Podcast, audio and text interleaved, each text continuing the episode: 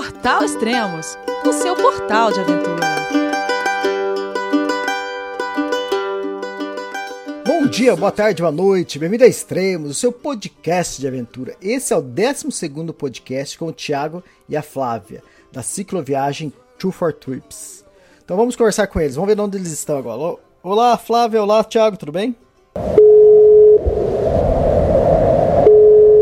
João, é você, meu filho? Alô, pai. Eu consegui. Eu tô no cume do Everest. Eu vi, meu filho. Te acompanhei o tempo todo pela sua página Spot.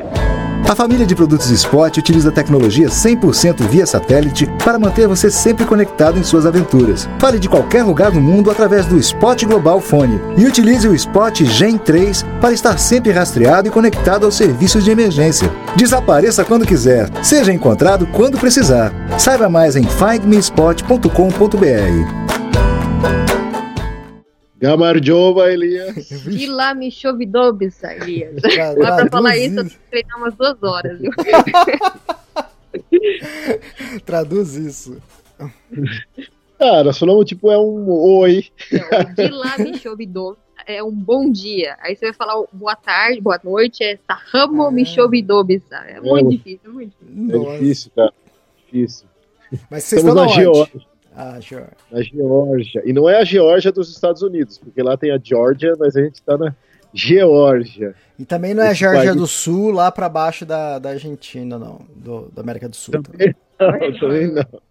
Estamos aqui na Geórgia, que é um país que teve sua independência, acho que, se eu não me engano, em no, no 95, por ali. Se você for olhar no mapa, para mim ela está mais na Ásia, mas por questões políticas ela é Europa, né? É Europa. É. Ela está ali do lado da Turquia, da Armênia, da Rússia. Nós estamos agora em Tbilisi, na capital da Geórgia. E se eu não me engano, é na, na Geórgia, e que fica na divisa da Geórgia, se não me engano, o Elbrus, a montanha mais alta da Europa. É Ah, é? Não, não sei. Não sei mesmo. O que, que era, talvez antigamente, não sei, era o. Hã? Pro lado da Rússia, você fala? Isso, ah, pro lado da Rússia. Ah, é, lá tem uns montes. Então, é, eu acho que vendo aqui no mapa é mais Rússia do que Geórgia. Talvez você comece a caminhada na Geórgia, não sei, alguma coisa assim, mas aqui pelo menos no mapa o cume tá tá na Rússia, não tá na Geórgia não. É, mas é isso. É, que para muitos acha que é o Mont Blanc, né? Mas o Mont Blanc é considerado a, montanha mais alta da Europa Ocidental, mas da Europa mesmo é o, é o Elbrus. Mont Blanc.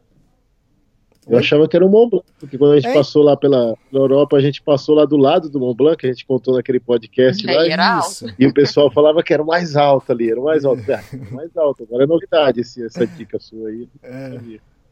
Legal, legal. É porque aqui é que aqui é uma confusão, né, Elias? Tem gente que fala que é Europa aqui, tem gente que fala que é Ásia. Na verdade é, é Euroásia. É Eurásia aqui, né? Tá bem na divisa de, de tudo aqui, né? Esse miolo uhum. aqui é meio ainda.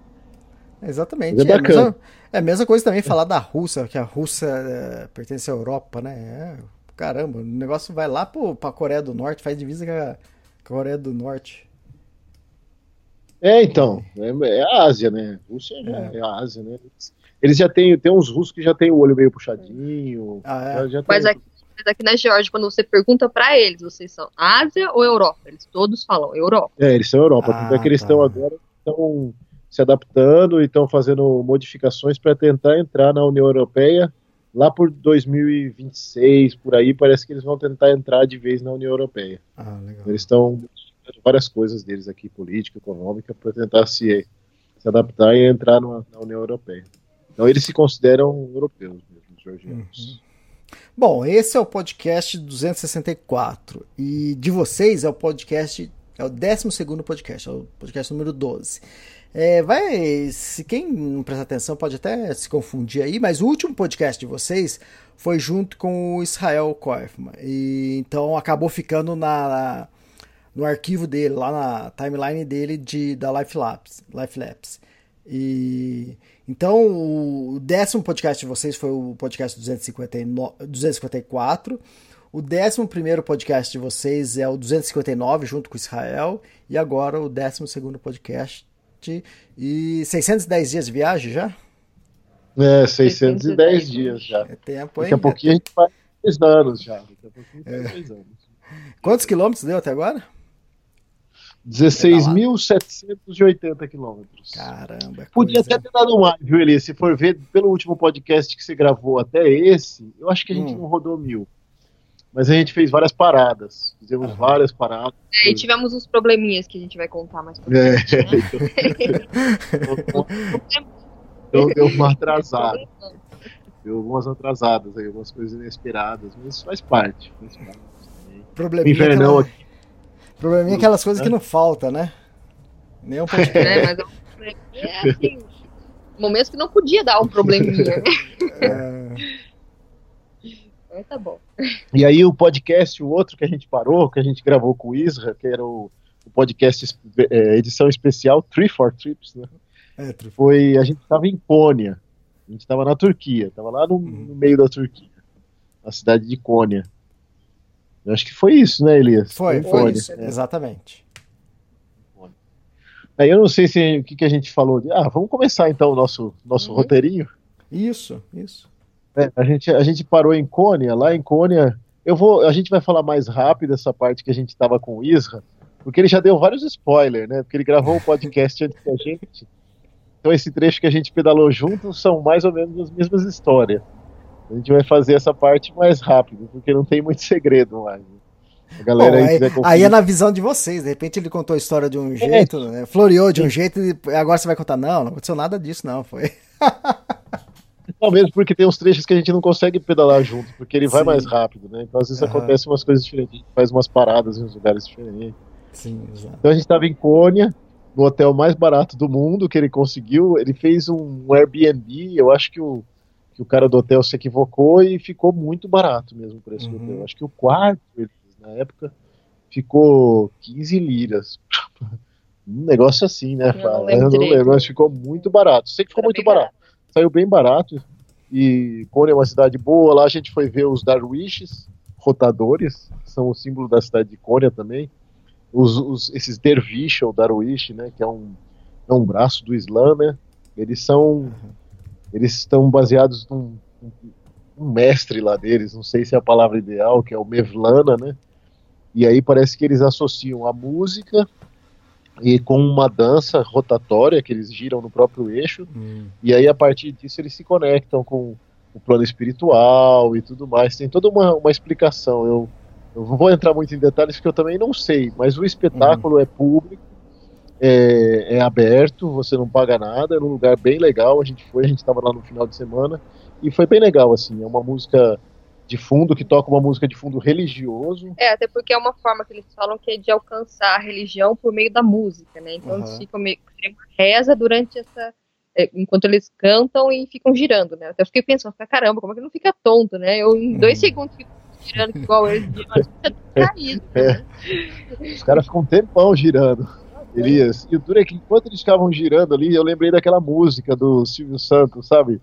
Do oh. peão do. E aqueles caras girando ali, eu falei, ah,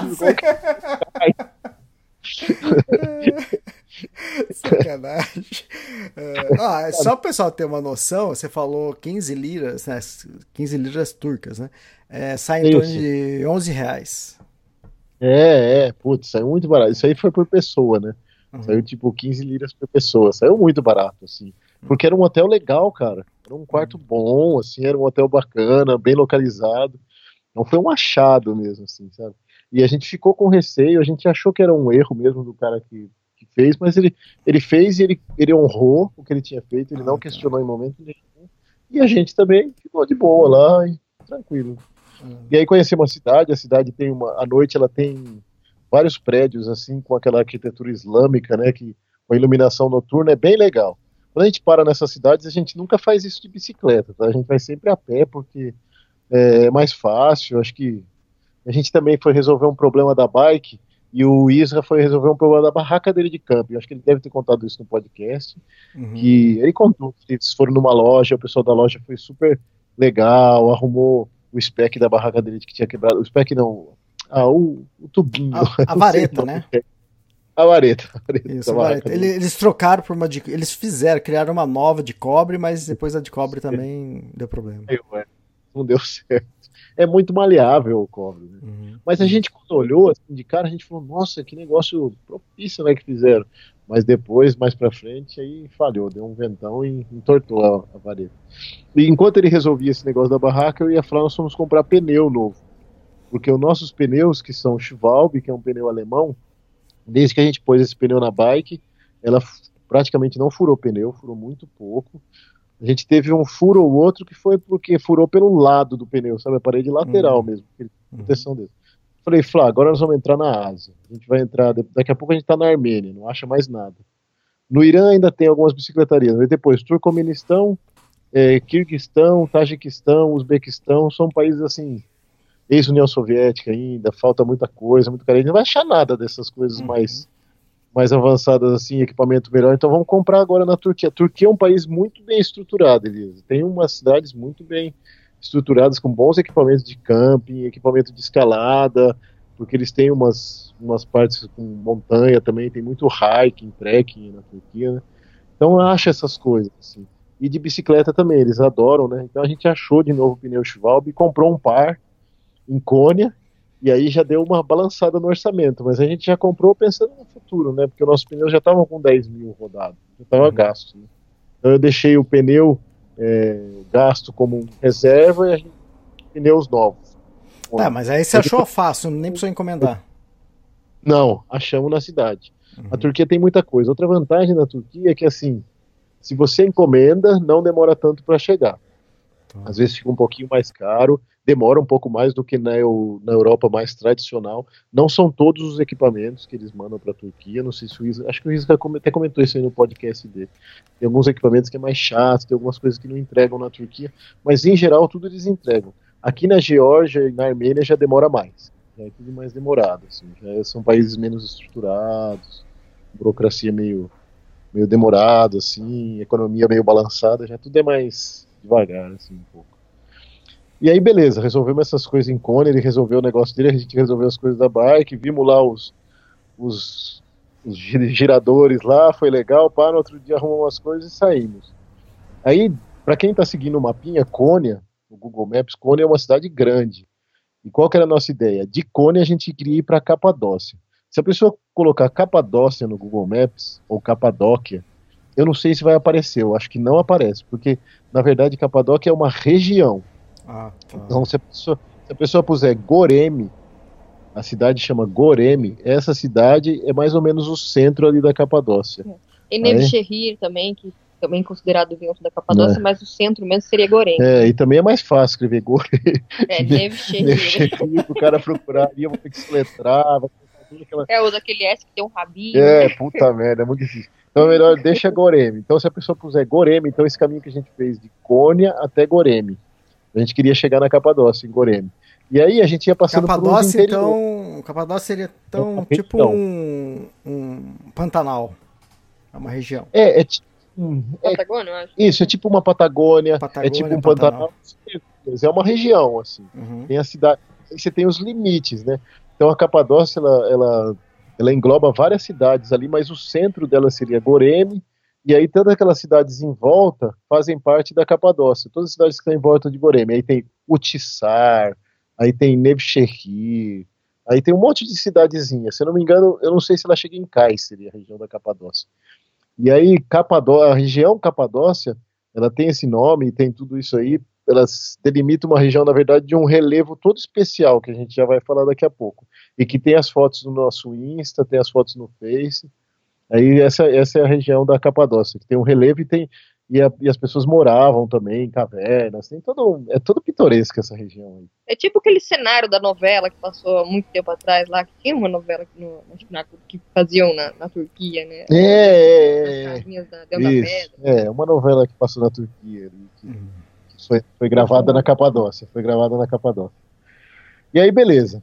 E aí, indo para essa. que tem a menininha do Ixalá? Não, essa daí não. não. Essa, daí. Essa, essa, daí é do Chad. Do...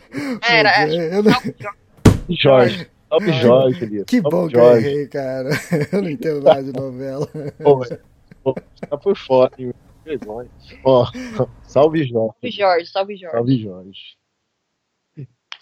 E aí, Elias, a gente parou, a primeira cidade que a gente parou, o que, que a gente fez? A gente foi no. Começou aí no, no mesmo esquema. A gente ia junto com o Isa, mas falou, ó, se você quiser ir na frente, você vai. Mas esse trecho a gente foi bem próximos, assim, um do outro, e a gente chegou Uhum. num vilarejo, uma Caradona. Pô, é um vilarejo super pequenininho.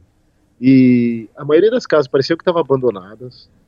E não, porque não tinha ninguém ali, na verdade. Né? Tinha só um casal de velhinho. A primeira que apareceu foi uma velhinha, e aí ela conversou com o Isa e com a Flá, e eles, por meio de mímica e tal, tentaram explicar que iriam dormir ali. A velhinha falou que era muito frio, como que ia dormir ali. que- isso é o que a gente entendeu pelas mímicas, viu? Aham. E ali ninguém. Era só mímica. E aí a, a gente falou: não, a gente vai dormir ali, mas a gente foi mais um pouco mais pra frente. Daqui a pouco apareceu o marido dela com um carro, pegou a gente pelo braço, levou pra perto da casa dele. Eles moravam tipo num trailer, assim, super aconchegante.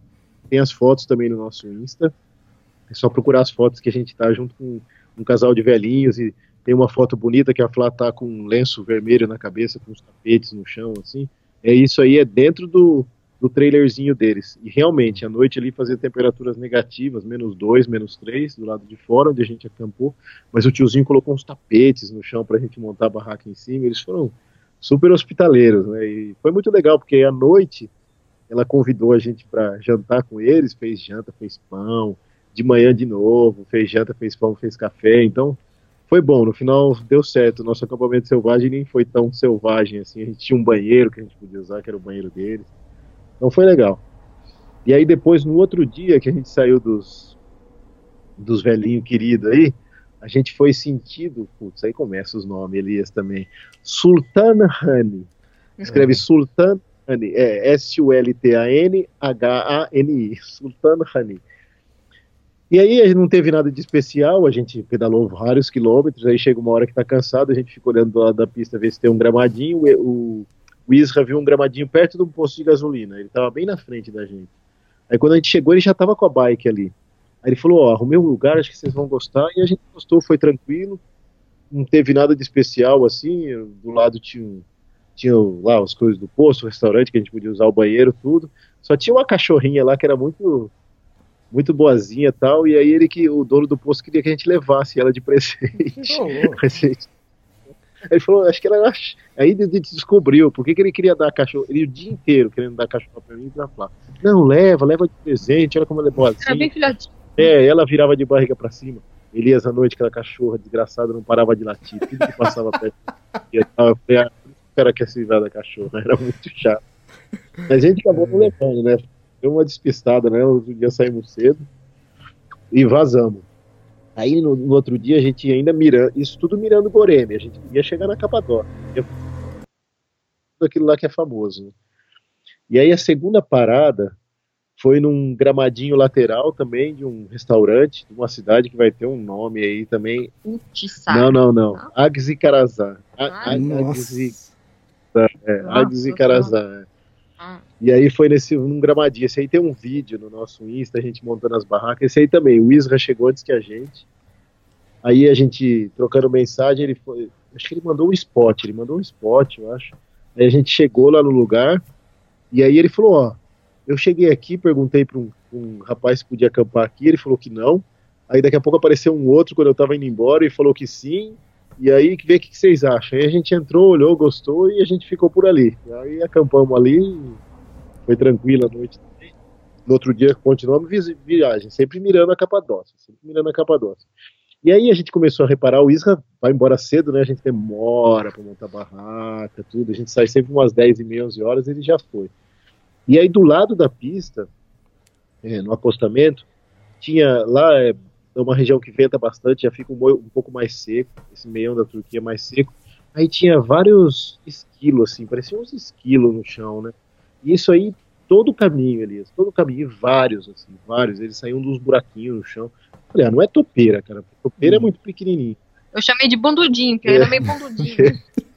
Aí eu falei, ah, os dudinhos, o dudinho. Aí a gente tirou uma foto também, depois eu fui pesquisar, e são esquilos mesmo, são esquilos terrestres, Aham. tem inclusive na Europa, e aí Mas eu não cheguei muito perto, não, porque vai que ele era aquele, igual aquele outro esquilo que pulou lá no Thiago. ia morder minha salsicha, isso lá, não sei, puta, nossa, terror, hein, Flávio? Isso aí é. Nossa, eu acho que nem lembro que país mais que foi, lá Era nos esquilo Balcãs. era rato? Era, era esquilo, né? Que você tava no banheiro? é Era um- isso? saltador, é. é. Hum. E aí, esse aí não, esse aí é um esquilo terrestre também. Ele tem em toda a Europa. E acho que eles chamam em inglês, acho que é Land Squirrel, um negócio assim. É... E lá na Turquia eles chamam de Gelen. Gelen. Mas eu ainda chamo de Bundudi. de Bundudi.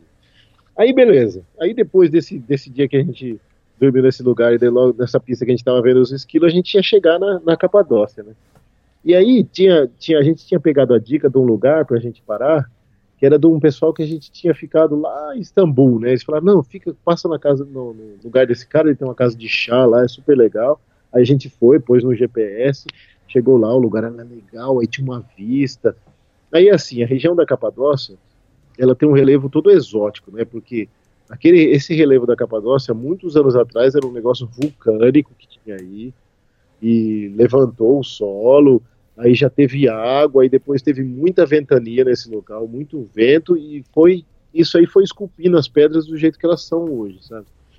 E são pedras, algumas delas que são fáceis de esculpir mesmo. Tipo, se você pegar uma caneta e ficar esfregando, você vai ver que você vai fazer um, buraco na, na pedra, né? E as pessoas aproveitavam isso para fazer as casas deles dentro dessas pedras.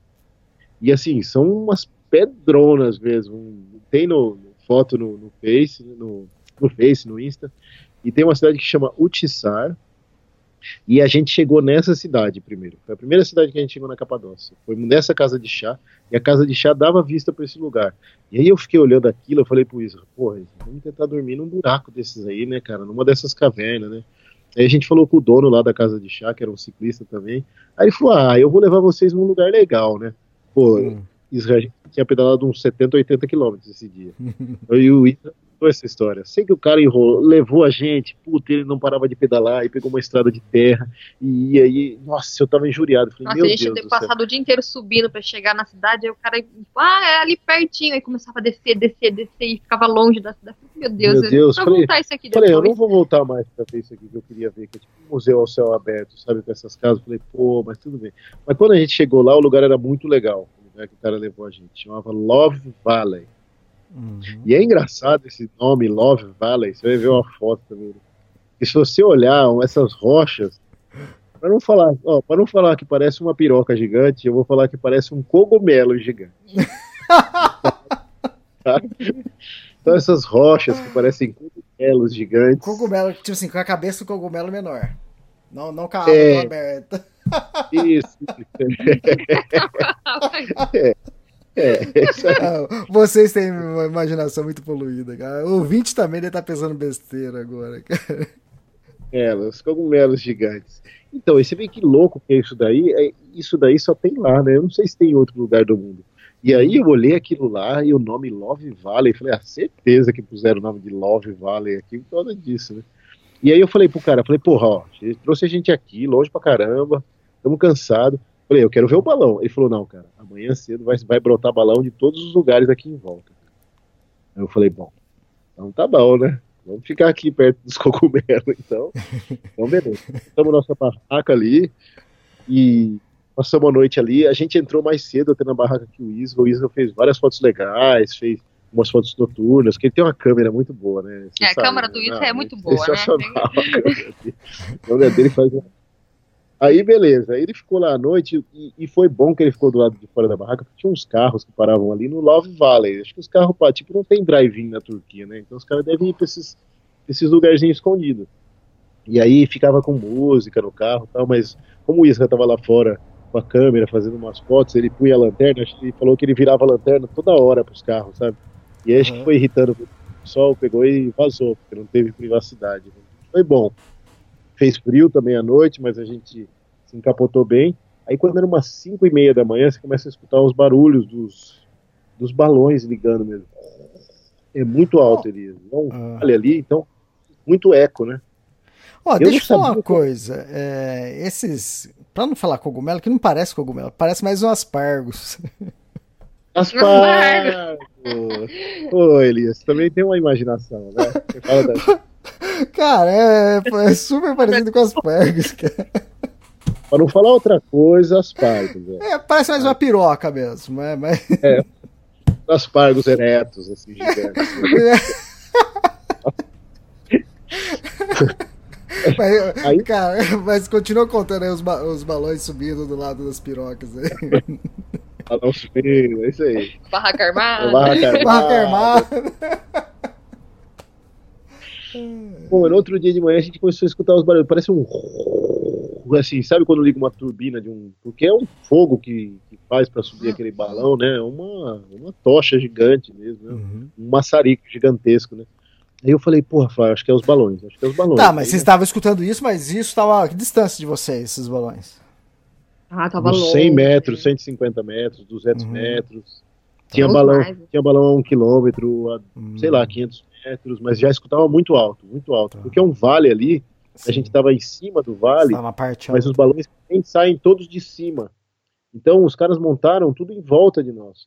E quando a gente acordou de manhãzinha, a gente, eu olhei aquilo lá em volta e falei, nossa, aí tava cheio de balão em volta mesmo. Elias. E aí você já vê logo 6 horas da manhã, 7 horas, começa. Antes de amanhecer o sol, já começa a chegar os carros, as vans com os turistas. Aí é um monte de turistas, né? Aquele monte, principalmente o pessoal da Ásia, vai muito. Uhum.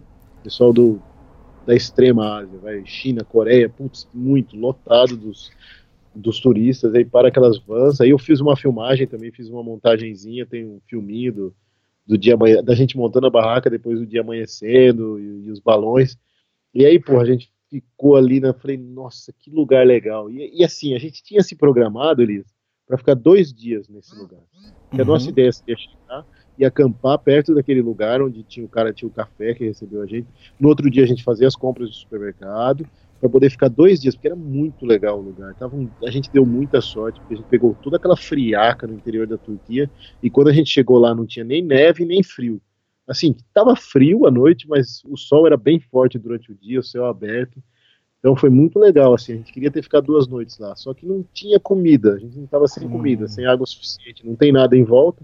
A gente viu os balões, aí a gente tomou café, aí eu procurei um lugar escondido para fazer um dois, longe, do, longe dos aspargos, porque vai que cai ali, né? Você tá fazendo um dois e cai ali, mano. Pelo amor de. Deus, né?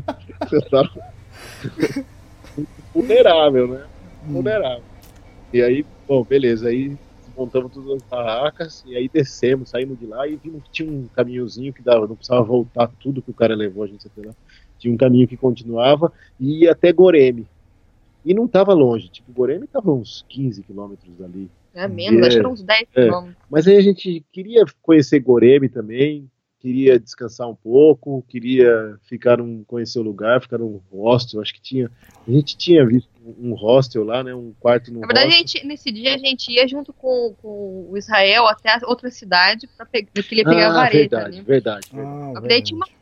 subida, uma subida, nossa, Nossa, velho, né? foi nessa subida, foi indo pra essa subida que ele que a gente, por sorte, encontrou uma brasileira, a gente escutou ela falando português, Ah, e aí, e aí o Israel Repassou o tour de passou, a- passou a bomba, ou quer dizer, passou o livro, Passou o peso morto lá que ele tava carregando. passou o mesmo morto pra ela. É, ele passou o livro do Tour Mont Blanc que tá rodando aí, mas é- essa menina ainda não fez contato ainda. Eu não vi nenhum post dela, pelo menos ela não me copiou ainda. É, então, ela, ela também é viajante. Eu sei que ela ia Isso. sair de lá pra Itália, e ela ia pra Itália, se eu não me engano. Aham. Ela ia pra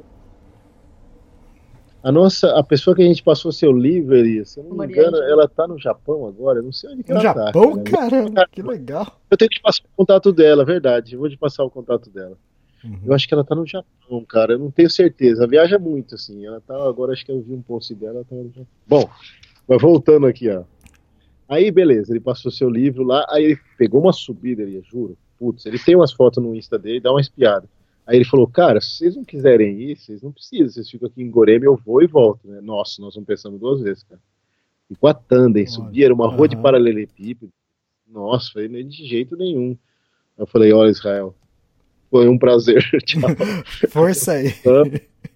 Nós voltamos e fomos procurar um hostel. Que até foi essa brasileira que indicou Foi essa brasileira que indicou, é.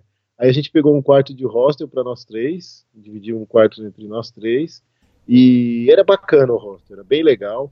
Ele encontrou um alemão no caminho, que depois esse alemão ficou no mesmo, também viajando de bike, ficou no mesmo hostel que a gente, e a gente encontrou com ele ontem, que a gente ia gravar com você Caramba. ontem, mas aí a gente foi no barzinho, foi com esse alemão.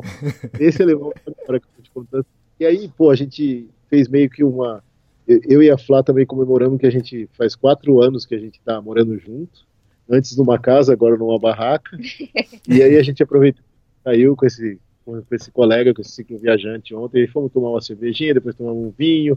Aí quando a gente voltou, a gente falou, não, para gravar agora com Elias, melhor não. Pô, cara, e aí que ia ser melhor, cara, e aí ia sair os podres.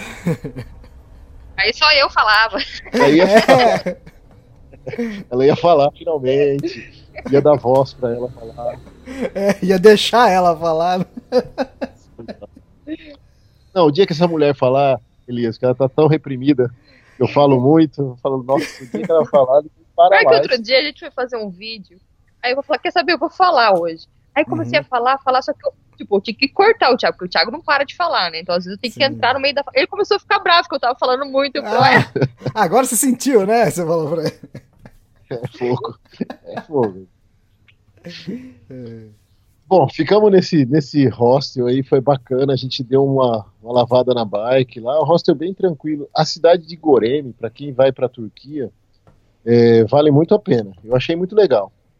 Ela é, ela é muito estrategicamente localizada ali, tanto para ir ver os balões, quanto para ir ver essas, esses museus ao céu, céu aberto, que são essas cidades nas rochas. A gente foi fazer um passeio, foi visitar essas cidades e a cidade é bacaninha, toda turística, tem um centrinho, tem, tem bons restaurantes, tem lugares bons para você beber, barzinho, para você confraternizar, é, cheio de turista.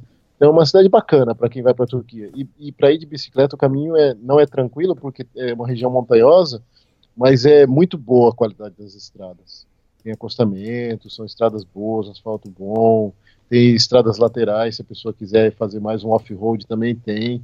Então a gente achou bem legal, a gente gostou muito, é, é muito diferente Elias, a Capadócia, a gente não imaginou. É super bonito aquele final de tarde, aquelas montanhas, aquele relevo todo diferente. E durante o dia também é muito bonito assim de ver, aqueles balões sempre no horizonte, é muito bacana assim. A gente gostou bastante. Demos sorte que a gente pegou um clima bom, né? Uhum. Porque se pegar um clima ruim ali também é bravo, não, não tem os balões. Eu acho que o Ricardo foi para lá, sabe o Ricardo Martins? O Ricardo ele foi depois é, do, do Bambu Trip, ele foi depois que a gente, acho que várias semanas depois que a gente, e ele chegou lá e tava, eu não sei se várias semanas ou uma semana, sei, sei que ele deu um azar, ele pegou uma nevasca, ele ganhou o passeio de balão, é, o passeio de balão ele teve que adiar, depois ele fez, foi super legal, mas ele adiou por vários dias, até melhorar o tempo para poder subir os balões, lá pra galera poder poder levar ele. Foi, então tem isso daí também. A pessoa que vai para lá tem que prestar atenção no clima, porque senão não vai aproveitar tão, tanto assim.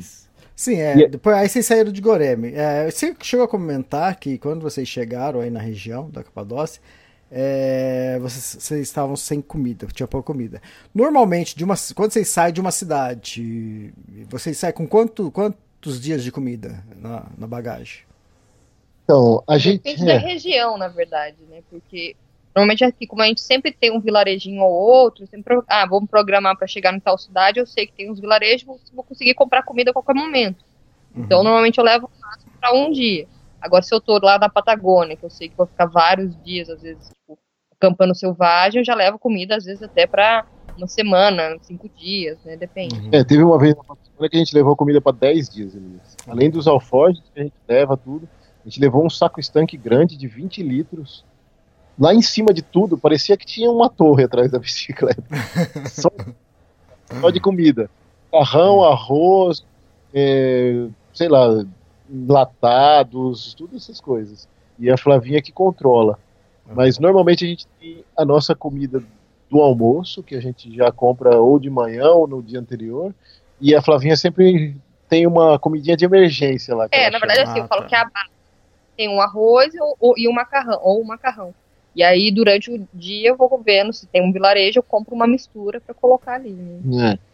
Mas esse... eu fiz uma caminhada ano passado no, no, Canadá que eu ia atravessar 10 dias sem, sem civilização. Eu precisei levar comida para 10 dias e eu tinha um, para um dia a mais, tinha um dia extra, tinha para 11 dias, e tinha também algumas coisas de emergência, que nem a Flávia falou. Eu tinha uns purê de batata, que é só o pó, né? E uhum. tinha vários que aí talvez daria 12, 13 dias, entende? Mas é Não, mas muita coisa carregando. Frisado. Hã? Você levou leofilizada, comida leofilizada? Leo, leofilizada, exatamente. É. É, o problema desse dia aí é que, na verdade, a gente pensou em dormir na, na, na cidade onde tinha aquelas cavernas e no uhum. outro dia fazer a compra de comida para uns dois dias e acampar para ver os, os, balões. Só que o cara não avisou a gente que, ah, eu já vou te levar tá, para os balões. Sim. Eles não falavam uhum. muito bem inglês e tal, então a gente só foi seguindo. Aí quando a gente viu, a gente já tava lá, falou, ah, agora fica aqui hoje e amanhã vem É, a janta a gente já tinha, o café da manhã a gente tinha. Mas para depois não tinha mais nada, e acabou tudo. Aí falou, infelizmente tem que ir, não tinha nada perto. Ah, acontece às vezes. Mas foi então, bom, deu pra... E outra coisa que eu vi que, você, que vocês falaram, é que às vezes você tem enlatado, que normalmente pesa mais, né? Que, mas também é, é gostoso pra caramba, entende? E... Quando eu saía da trilha e ia pra algum vilarejo, eu procurava alguma coisa enlatada assim, comia, falei, nossa, cara, que delícia. Oh, mas eu lembro, você comentou uma vez que essas comidas leofilizadas não são ruins, cara. Elas não, gostosas. elas são boas. Mas o que acontece? É. Aconteceu lá no Canadá. É, quando eu cheguei para comprar as comidas, você vai lá, tem uma parede assim inteira, assim, quase 10 metros de largura, com tudo que é tipo sabor de comida. Cara, eu já comi, só que em outro país, comi lá na Suécia, eram outras marcas. Aí quando eu fui escolher, eu falei, ah, eu quero cinco desses, cinco desses, cinco desses, vão variando, né? Ah, porque de repente eu não posso gostar, pode ser que eu não goste de alguma, então eu vou ter outras é, para salvar. E, cara, mas a maioria era muito forte. Aí eu gostei mais de uma que era mais parecida com a nossa, tipo uma carne de panela que a gente faz com batata e legumes. e aquela, tipo assim, se eu tivesse é, 45 dias comendo aquilo lá, eu comeria. Agora os outros era muito picante, sabor muito forte, que é coisa que a gente não tá acostumado a comer, entende? Então por isso que eu, às vezes, quando eu voltava, chegava no, no vilarejo, assim, às vezes tinha aquelas é, carne de, de lata com, com legumes, Sim. nossa, você comia, se esbaldava, entende? Mas a, Eles chamam é... de Balkans. Nossa, Como a gente chama? adorava. Gulash. Nos Balkans era Gulash. É. Porque na verdade Gulash acho que é um nome meio é. húngaro, sei lá, mas. Mas é uma carne, igual carne de panela. É, é a carne de panela, com os leguminhos, assim, uma batata, Nossa. assim, enlatado, puta, era gostoso pra caramba. Só que, Elias, essas comidas liofilizadas, a gente não acha. Isso aí não acha. E outra, é, é caro em... pra caramba. Você faz assim pra, pra escalada, que é uma região que é ponto disso aí, acha. E é mais caro também, muito mais é, caro. Custa, então, pelo menos lá, lá no Canadá mais... custa 12, 12 dólares, sai quase 50 reais uma comida, entende? Não, não é barato. Uma? Porra! É. a gente ia dividir esse pozinho aí com colherzinha. Duas e meia gramas agora, tá louco. Vale ouro. Aí também em Goreme foi a, nossa, foi a despedida do Isra, porque uma das, né? Porque a gente sabia que a gente ia se encontrar mais para frente, mas dessa vez a gente ia sentido direto pro, pro Mar Negro, que a gente já queria escapar do frio logo. Uhum. E o Isra ia sentido Kayseri e depois ele ia para uma região que chama Kars. E ele não ele não estava certo ainda seria mesmo, mas ele ia naquele naquele sentido, né? Aí a gente tomou uma cervejinha à noite lá, o, alemão acompanhou a gente, o alemão que a gente encontrou ontem aqui também. E aí depois a gente fez a despedida do Isra e no outro dia ele saiu bem cedinho e a gente ficou lá ainda. A gente ficou mais um dia ou a gente já saiu no mesmo dia? Não, saiu no mesmo dia, ah, só que a gente saiu mais tarde. tarde. É, pra variar, a gente sempre sai, sai mais tarde. E aí a gente foi sentido Sorgum. Sentido Sorgum. Aí a gente parou em vários vilarejinhos. É, imagina que você está lá no centro da Turquia e você mira para o norte, totalmente para o norte, e tenta chegar o mais curto possível no, no Mar Negro. Porque qual que é a diferença? A gente estava no final do inverno na Turquia. A região onde a gente estava, e onde o Isra foi ainda, que é Kayseri e Sivas, é a região mais fria da Turquia. Então a gente queria se livrar dali logo, porque a gente não aguentar, chega uma hora ali, assim, enche o saco, neve, frio, uhum, sabe? Sim. Neve que a gente pegou, putz, que legal, neve, olha tal. A gente, a gente já tinha visto neve no, no Ushuaia, já tinha visto um pouquinho, porque a gente chegou lá no verão. No último dia de verão nevou lá mas a gente pegou uma nevasca, tá ah, legal, fica um friozinho assim, mas passou. Mas depois de tanto tempo, sabe, que você vai pegando neve desde a Bulgária, putz, encheu o saco. É, o primeiro dia que eu peguei na Bulgária neve, falei, já tá bom, não precisa mais. É. Agora já teve um monte. a gente não queria mais, e a gente sabe que no Mar Negro não neva. Assim, pelo menos é o que eles falavam na Turquia pra gente, ó, não neva, pode ir que não vai nevar. Lá chove um pouco mais do que no meio do continente, tem um pouco mais de vento, mas neve vocês não pegam mais, e nem temperatura negativa. Eu falei, Flá, chega de neve. Aí fomos, falei, vamos tentar chegar. A gente sabia que a gente tinha que atravessar várias, várias montanhas para chegar. Essa região da Turquia é bem montanhosa, mas depois era uma descidona para o litoral. E aí a gente foi, sentido Sorgun, é a primeira cidade maior, assim. A gente mirou Sorgun e foi. E nesse caminho a gente foi acampando selvagem.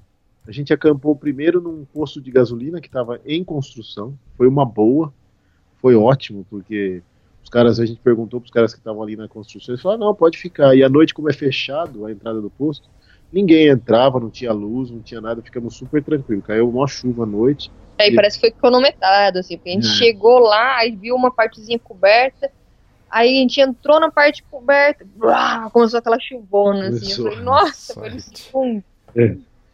E é frio quando você fica molhado assim nesses lugares frios, putz, horrível. Aí no outro dia a gente acampou num restaurante abandonado. Aí esse não foi tão legal assim, porque à noite, era uma meia-noite, acho umas onze e meia, parou um carro perto, porque aqueles restaurantes perto da pista, sabe? Às vezes para carro, porque tem uma entrada assim que o cara pode parar para fazer um xixi ou olhar um celular. E aí eu acho que viram que tinha uma barraca ali, aí quiseram chamar a atenção, sabe? Fica gritando, oh! Aí eu falei, ah, não vamos sair da barraca, deixa que eles vão cansar. Aí os caras cansaram, entraram no carro, foi embora e não apareceu mais ninguém. Aí a gente foi sentido Sorgun. Em Sorgun, a gente tinha Couchsurfing. A gente não arrumou warm showers, mas tinha um casal de Couchsurfing lá. E eles eram professores de inglês. Eles falaram: olha, vocês podem ficar aqui. Tinha uma previsão meio. A previsão já, já era ainda de neve nesses lugares, chuva. Então a gente falou: bom, vamos tentar sempre procurar um lugar protegido, né? Eles falaram, vocês podem ficar aqui mais só uma noite. Aí quando a gente chegou lá, a gente entendeu também o porquê. Eles estavam com um bebezinho de três meses. Entendeu? Você imagina, né? Putz, trabalho, pais, primeiro, primeiro filho, né? É, e no dia que a gente chegou lá, a, a, mãe, né, no caso, tinha acabado de voltar a trabalhar, né? Então ela tava é. meio naquela depressão de, ah, eu vou deixar minha filha sozinha, não vou, é. uhum. acostumar de rotina, é. né? Então a gente, a gente falou, não, a gente fica uma noite só, eles aceitaram, a gente foi. Mas depois, pouco, a gente chegou lá, era uma família muito legal, deu muita sorte. Levaram a gente para jantar fora e falaram assim: o que, que vocês não comeram aqui? O que, que vocês já comeram aqui na Turquia? O que vocês não comeram? Vocês já com... Aí eu falei, puta, Flávio. Aí eu fiquei pensando, né? Eu falei, cara, se eu falar que eu já comi isso, não me leve pra comer isso, né? Então eu vou falar que eu não conheço nada, né? Aí só que a gente já tinha comido várias vezes, que eu falava, mas, mas senão ele perguntava assim, isso aqui você já comeu? Não, nunca. Isso aqui, Aí ele trazia no não, prato. Ah, isso aqui não. você comeu? Não. Isso aqui, não. você? Não conhece kebab, não. Putz, já tinha comido em vários lugares, mas eu adorava, né? Era um, era, a gente come, a gente tava meio... Porque assim, na estrada, carne é caro. A gente não é vegetariano, né? E eu, interiorzão de São Paulo, sinto falta lá também de uma carninha, assim, de vez em quando. Então, as carnes que a gente come no máximo, Elias, é tipo sardinha, Sim. ovo, é pré-carne, ovo é um pré-carne. é quase, então, da, daqui a um tempo ele vai virar carne. E aí, quando a gente chega num lugar desses que tem a possibilidade de comer carne, o kebab deles é o nosso churrasquinho no Brasil do espetinho, sabe?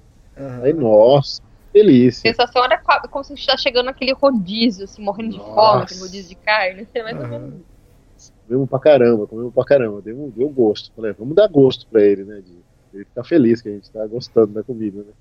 Aí levou, aí conhecemos os amigos dele. Aí à noite ele ainda voltou pro apartamento, voltamos pro apartamento dele. Ele e os amigos se juntaram, fizeram um doce. Tem a foto no, no Insta também. Chama, chama Kunef, o doce. É um doce que é assado no, do fogo, direto do fogão. Esse negócio meio verde no... em cima? Isso, é em cima isso é pistache, pistache. ralado. Nossa, Puta, é super... maravilha. É, é, um, é, um, é um doce com um queijinho salgado derretido no meio, com mel. Puta, uma delícia, cara.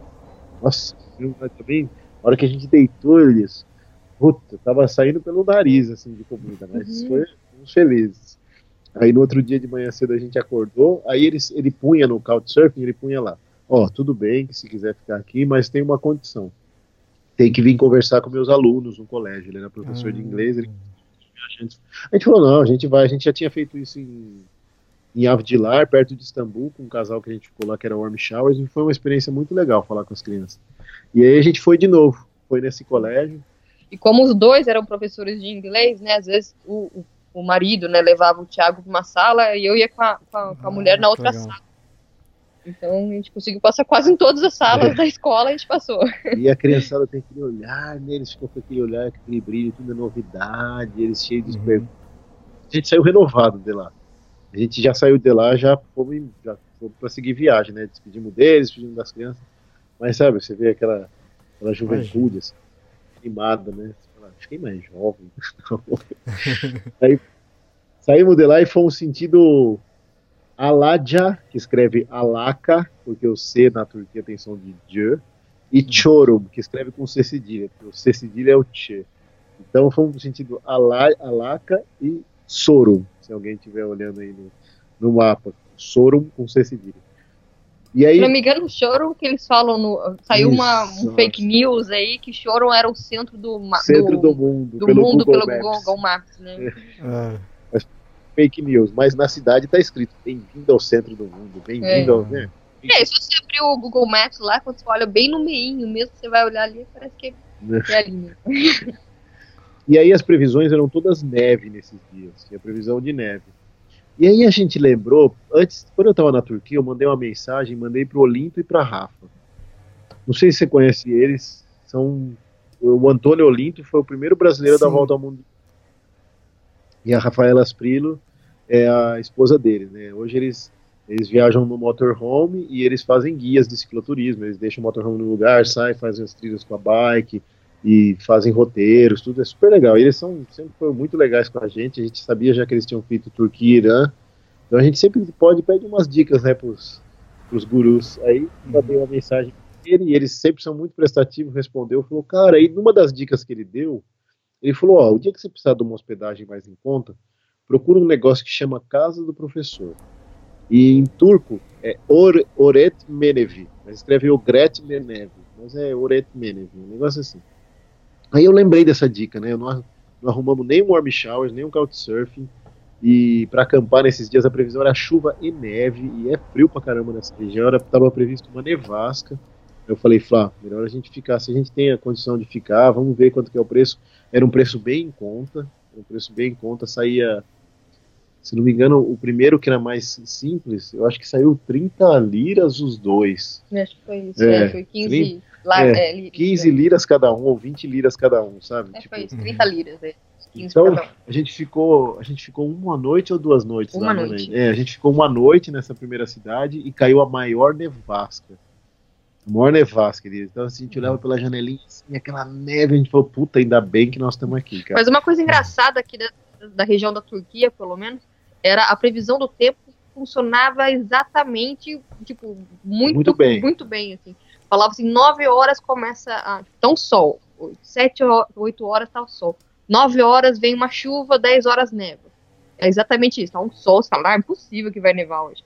Aí dá 9 horas começa a chuva, depois começa a neve. Certinho, assim, exatamente. É, funciona bem lá. Funciona, funcionava muito bem. Tava, tava bom, tava acertando bem. Na Europa também acertava bem. Agora aqui onde nós já estamos, já é, o tempo é muito instável, é muito montanhosa essa região. né? E a gente ficou duas vezes na, nesses lugares, tanto nessa primeira cidade quanto na segunda.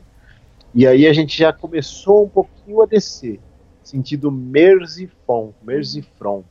Aí já fala, o tempo já começou a, a melhorar, eles impressionante, cara. Você começa a sair da região central da Turquia, vai se aproximando do litoral, começa a descer um pouco, cair da altitude. A gente saiu de 1.200, que a gente estava sempre nessa média, já caiu para 700, já melhorou, já melhorou, já ficou tipo 15 graus durante o dia, 8 graus à noite, já tava, pô, já tava verão. Para nós que Uhum. estavam pegando aquele tempo descansado, né?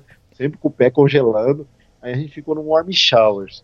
Tem a foto dele, aí o warm showers é um que tem a barba bem comprida, assim, ele parece o papai Smurf versão espichada, assim, pra cima, sabe? Muito simpático, um cara muito gente boa. Ele era químico na indústria, aí a gente chegou lá nessa indústria, ele falou, não, vocês já almoçaram? A gente já tinha comido alguma coisa, mas nessa hora ele. Vocês... Não. Justo que não. pra quem que eles vão perguntar? Aí a gente falou, não, é, comeu assim, um pão, assim, alguma coisa.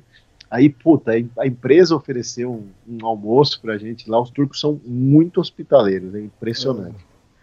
Aí ofereceu um almoço, a gente ficou lá. Ele falou: ó, vocês têm que esperar até as 6 horas da tarde. Pra, minha, pra aí eu, a gente sai e vai lá pro meu apartamento. Eu falei: tá bom. Esse a gente chegou lá, era umas três e meia, quatro horas. Aí ficamos lá enrolando, sentado, tinha uma área que podia ficar ali os funcionários para descansar, a gente ficou ali. Depois, quando ele terminou a empresa, a gente saiu com ele, mais um outro amigo dele que também pedala, e fomos até o apartamento dele. Quando a gente chegou lá, Elias, assim, ele era um, um cara mais velho que morava num apartamento, assim, do típico apartamento do cara solteiro. Uhum. Aquela zona, sabe? Aquela bagunça, assim, aí ele ficou meio assim, que ele viu a Flavinha ali comigo. Eu acho que se fosse só eu, ele me enfiava ali no meio do, entre as baguncinhas ali na sala e tava beleza. Mas eu acho que ele ficou meio assim por causa da Flá. E ah. tinha uma amiga que, no mesmo prédio que ele.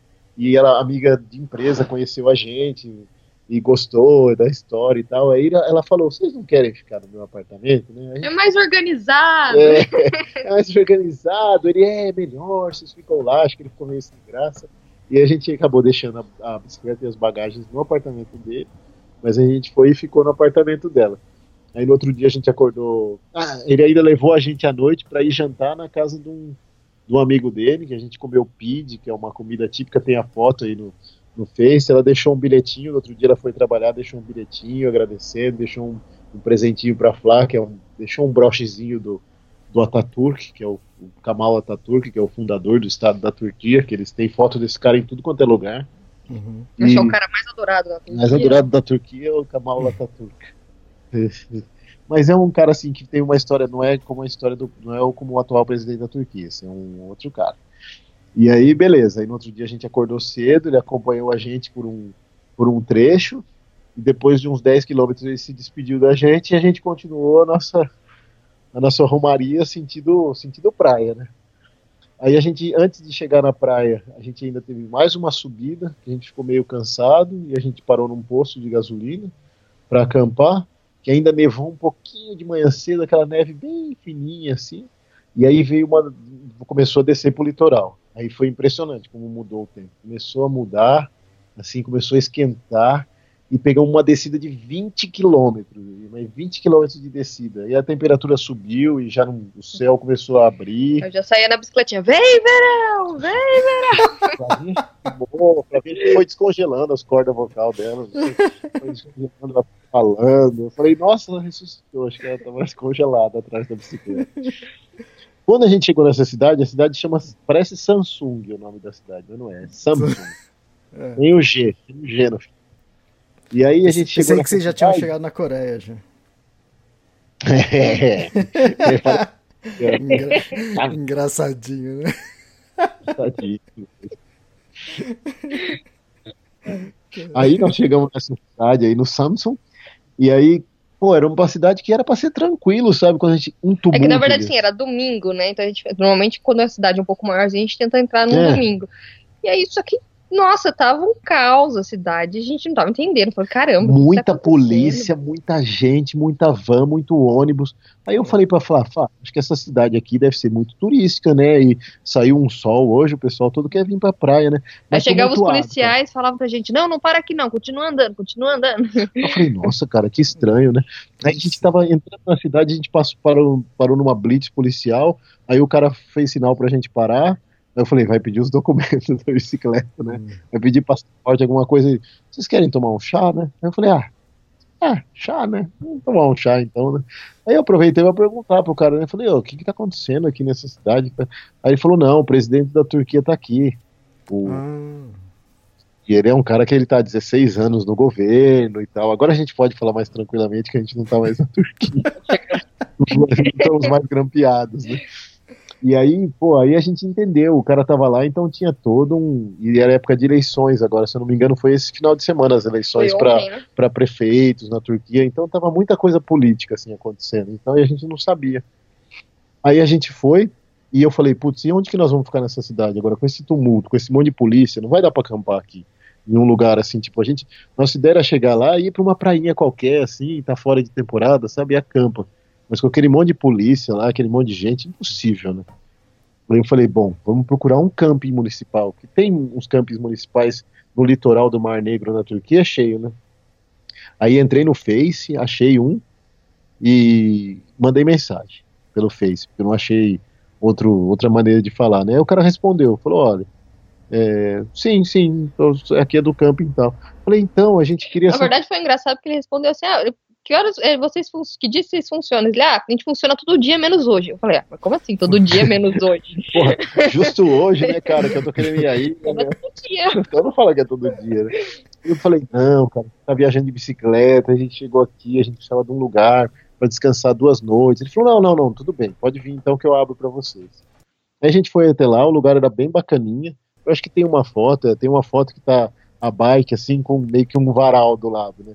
A gente aproveitou o sol, aproveitou o clima que esquentou, a gente lavou todas as nossas roupas.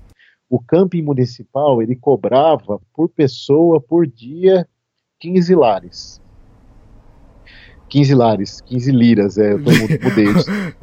Deu até um chute na, na, minha cabeça, falei, pô, o que é isso?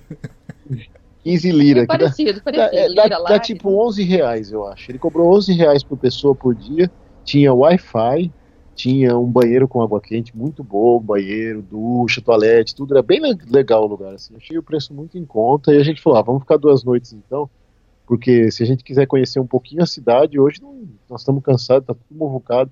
Aí no outro dia o pre presidente já tinha ido embora, aí a gente saiu para passear, a cidade é bem bacaninha em volta. O, o dia estava bom ainda, a gente descansou direito, e aí a gente começou a nossa viagem pela rodovia do, do Mar Negro, que a gente agradeceu do fundo do coração por não ter feito ela direto. Porque assim, Elias, qual que era a nossa ideia? Primeiro, tanto nossa quanto até do Isra, quando a gente entrou na Turquia, era talvez é, pegar Istambul, ir até o litoral do Mar Negro, de Istambul direto, e de lá seguir direto para a Geórgia, porque é uma reta uhum. só. Sim. Muito mais curto o caminho, seria muito mais rápido. Só que aí, por causa do inverno, a gente falou: ah, se tinha um lugar que é para enrolar, vamos enrolar na Turquia. Porque a gente consegue ir mais para o sul, tem mais coisa para conhecer, as pessoas são muito hospitaleiras, o país tem um preço razoável, pode acampar, então é, é seguro, então vamos enrolar por aqui, porque a Geórgia é muito mais frio, a Armênia é muito mais frio, né? Então vamos ficar por aqui. E foi a melhor coisa que a gente fez, porque depois que a gente pegou essa rodovia do Mar Negro, realmente, ela é totalmente plana, a maioria dos trechos. Ela é um retão, ela é um tapetão, ela é muito boa a rodovia, só que é um movimento muito intenso. E tem uns túneis. É, tem uns túneis de 3 quilômetros, assim, sem acostamento, e é muito caminhão. Por quê? Porque se você olhar no mapa, você vai ver que essa rodovia está conectando a Grécia e a Bulgária com a Ásia. E uma galera Ásia. Então eles vão por essa, por essa rodovia do Mar Negro, atravessa a Turquia de ponta a ponta, e de lá eles entram na Geórgia, da Geórgia eles já caem para a Ásia, ali para dentro, vai para a Rússia, vai para Armênia e Irã, vai tudo por ali, né? Então tinha muito movimento. E as cidades são grandes, são cidades antigas, são cidades que são turísticas, que tem muito movimento também. Então a gente ficou meio, meio estressado aí nessa, nessa rodovia. Assim, estressado não, você fica meio apreensivo, né? Muito movimento, mas tinha acostamento, só que mesmo assim foi o país que a gente mais viu gente andando na contramão, em acostamento, uhum. e muito comum, Elias, muito comum na Turquia. Os caras entram naqueles trevo na contramão nas rodovias, tipo, é, eu achei isso mais no norte da Turquia, mas era muito. Ah, muito, muito. Todo dia. Você vê um cara andando na contramão, não é possível. E assim, você nunca viu uma polícia multando, nunca viu. Muito estranho, muito bizarro. Mas nem uma hora a gente foi ameaçado por esses caras. Eles paravam o carro e continuavam e atropelavam a gente. Bom, de Samsung, a gente seguiu o sentido Terme, estava razoavelmente próximo. O cara desse camping que a gente ficou em Samsung conversou, ele perguntou para onde a gente ia.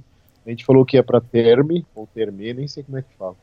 E aí ele falou: "Ah, tem um camping municipal lá que está fechado, mas eu vou ligar para ele e vou pedir para eles que vocês vão passar lá, vocês ficam lá mesmo com ele fechado. Só eles cobram baratinho lá de vocês. Vocês falei, tá bom. Aí a gente foi até lá. Chegamos lá, o lugar era muito bacana, um parque enorme de frente para o mar todo fechado, né? Tinha um policial, aí já sabiam que a gente ia chegar. Aí eles cobraram acho que 20 liras os, do, 20 liras os dois. Nossa, tipo, é barato ainda. Sei lá, tipo 15 reais ele cobrou, tipo 7,50 por pessoa. Aí ele falou assim, ó, água tem aqui, é, luz elétrica vocês têm no banheiro, se precisa carregar alguma coisa. É, mas não tinha água quente. Só ele falou, só não tem ducha quente, fora de temporada não tem, né? Aí a gente falou, ah, tá bom, a gente tomou nosso banho de toalhinha mesmo e... Uhum é. Aí no final o cara até ficou, quando a gente falou, ele falou que não tinha ducha quente, ele devolveu 5. É, ele tinha cobrado acho que 25 liras. Ele, ele falou, ah, vai, eu 20 só, porque não tem ducha, os caras estão de bicicleta, eles criam uma ducha. Mas foi super tranquila a noite, passamos ali nesse, nesse lugar e no outro dia continuamos pela rodovia. E muito túnel, Elias. É uma rodovia moderna, ela tem tá toda refeita, então os caras fizeram uns túneis gigantes, 3 km, 4 km de túnel, sem acostamento é plano, você mete a bicicleta dentro e vai. Só que, pô, você fica com medo, né? Os caminhões passam muito rápido. É, e tem alguns que são quase grudados, tipo, é 3 km de um, aí vem 500 metros sem túnel, mais outro de 3 km, é. mais 500 metros sem, e é. vai que vai. Muito túnel grudado, assim, muito perto um do outro, sabe? Mas beleza. Nesse dia de, do, desse segundo acampamento, a gente completou 16 mil quilômetros. A gente entrou na Turquia, a gente entrou com 14 mil. Acho que quando a gente parou em Istambul, a gente estava com 14 mil quilômetros. A gente entrou na Turquia com menos de 14 mil. A gente rodou na Turquia toda até sair aqui para a Geórgia, acho que uns 2.500 quilômetros, por aí. A gente rodou bastante na Turquia. Aí a gente foi para Fatsa, que é uma outra cidadezinha pequenininha também do litoral. Chegamos lá, não achamos lugar para acampar, também o tempo ruim, chovendo pra caramba. Aí a gente ficou também numa casa desse do professor. Foi super tranquilo, preço super em conta, esses preços aí normalmente 30 lira, por aí por noite. Depois de lá a gente foi para Ordo. Aí foi um, um, lugar legal, tirando os túneis, né, a rodovia. É, mas lá a gente chegou e a gente viu pelo Warm Showers que tinha um cara que ele tinha um restaurante que ele falou, olha, eu não posso hospedar ciclistas, mas eu ofereço um almoço, prato de comida, ofereço uma janta e a gente, pô, mandei mensagem, né, não ia perder essa boca livre, né. Aí eu falei, ó, a gente poderia passar aí tal, não sei o quê, tá no nosso caminho. Ele, não, vem, vem, vem. Aí lá a gente conheceu, o, o rapaz se chama Erin, e ele recebe ciclistas assim, Elias, lá uns oito anos, mais ou menos, ele falou que ele recebe. E ele tem, ele tem um mural na parede lá do restaurante dele, com as fotos de todos os ciclistas, recados tal. Muito legal, assim, um restaurante meio, meio chiquinho, assim, sabe? Uma, uma cafeteria com restaurante, bem, bem legal, assim, de frente para o mar. E aí ele fez um, uma comida típica lá, serviu a gente. Perguntou: vocês já comeram isso aqui? A gente, claro, mesmo se tivesse comida, ia falar que não, mas essa daí a gente nunca tinha comido. E aí ele ofereceu a comida, ofereceu o café, a gente se esbaldou lá de comer no restaurante.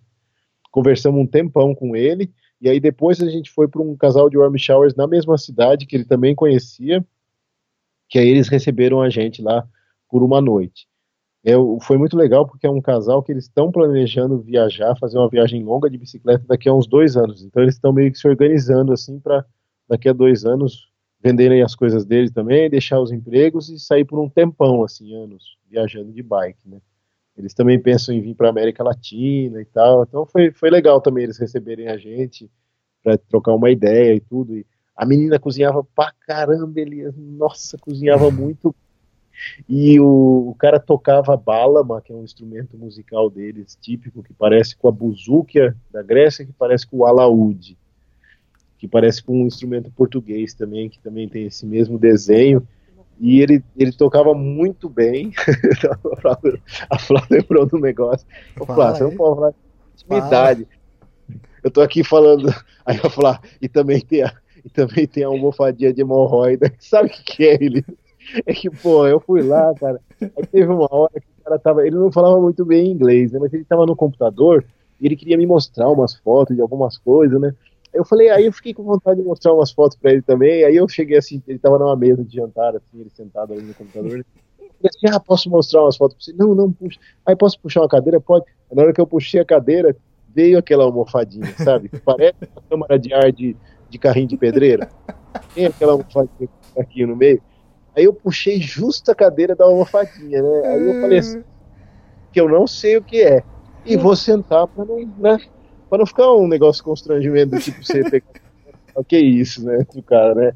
Isso é, seu? Não, não vou falar nada, né? Peguei e sentei ali naquela almofadinha e ficou meio, meio, assim, meio estranho, né? Mas beleza. Sentei ali na almofadinha de hemorroida, fiquei ali sentado e tal. Aí à noite, a hora que teve o jantar, eu falei, eu vou pôr a almofadinha de hemorroida pra Flávia agora. e ele foi. Ele foi, né? hemorroida da Flá, só esperando ela sentar. E na hora que ela sentou, assim, ela achou estranho, né? O que, que é isso? Né? que é essa farda, né? Mas ela não sabia direito o que, que era. Né? Eu expliquei, aí ela. Hum. É. E aí na noite eles fizeram um jantar, aí eles tocaram música, com instrumento cantaram. Pô, foi muito legal, muito divertido, com direito a almofadinha de hemorroida, não foi, foi tudo. Então aí... foi você que colocou, né? aí beleza, aí jantamos, nos despedimos dele no dia seguinte e tal, e fomos pra. E aí a gente olhou no Google Maps, que nem a gente sempre faz, e falava, vamos ver se tem um lugar legal aqui, né? Alguma coisa aí pra frente. Aí a gente, porra, esses túneis, né? Vamos tentar desviar do túnel. Aí a gente viu que num dos túneis tinha uma estrada lateral, que devia ser uma estrada antiga, e depois construíram o túnel. Nessa estrada antiga ela dava de frente para o mar, porque ela meio que escapava na lateral esquerda do túnel e ficava de frente para o mar. E aí eu vi pelo Google Maps que tem uma praia que chama Praia Uluburum. Falei, ah, tem praia ali. Pode ser um lugar, agora fora de temporada, vamos até lá. A gente pedalou uns 50, 60, quase 70 quilômetros, vai. Aí cheguei lá, era uma propriedade privada, Elias. O único, porque assim, as praias lá naquele litoral, elas são bem rochosas, assim. E essa em especial, como tinha um túnel, era numa parte bem alta. Então tinha um penhasco e a praia era lá embaixo, sabe? Não tinha jeito de chegar, não sei se fosse de rapel. Como é que eu ia descer a bicicleta lá, sabe? Tipo, impossível. E a única escada que tinha para descer para a praia, você tinha que passar por dentro de uma propriedade privada. Era o cara da propriedade que tinha feito a escada. Uhum. Na hora que eu entrei na propriedade privada, era meio que uma. Era meio que um camping, meio que um. eu falei, ah, Tá bom, vai, vou perguntar pro cara. Tem área de camping? Pode acampar aqui? Ele falou, ah, aqui é um camping e tal, nós não tá, tá fora de temporada, mas a gente tá falando, né? Quanto que é?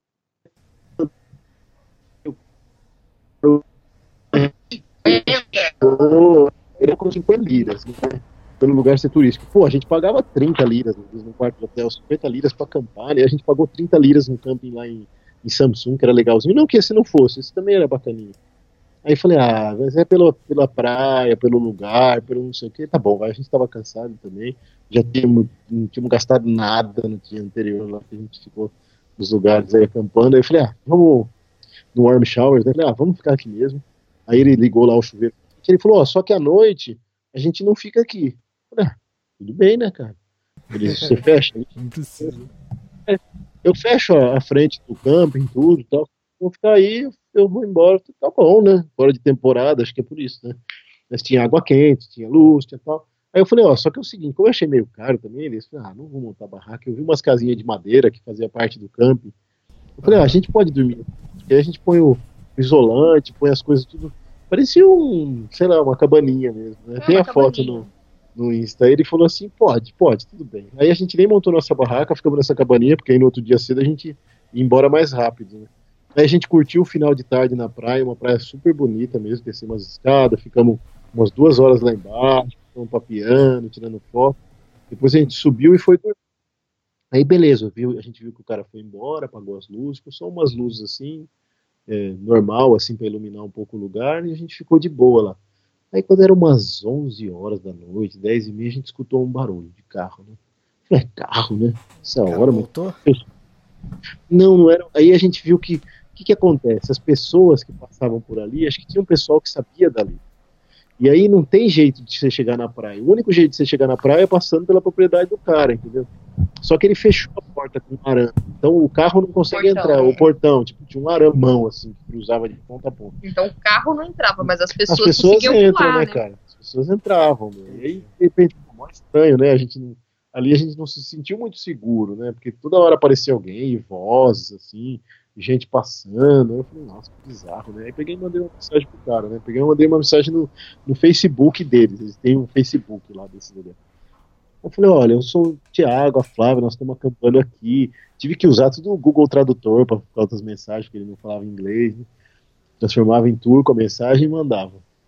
E a gente tá acampando aqui. Tem umas pessoas estranhas aqui. Ele, não, como assim pessoas estranhas? Eu falei, ah, o lugar tá fechado, só tá gente aqui, mas tá entrando gente aqui.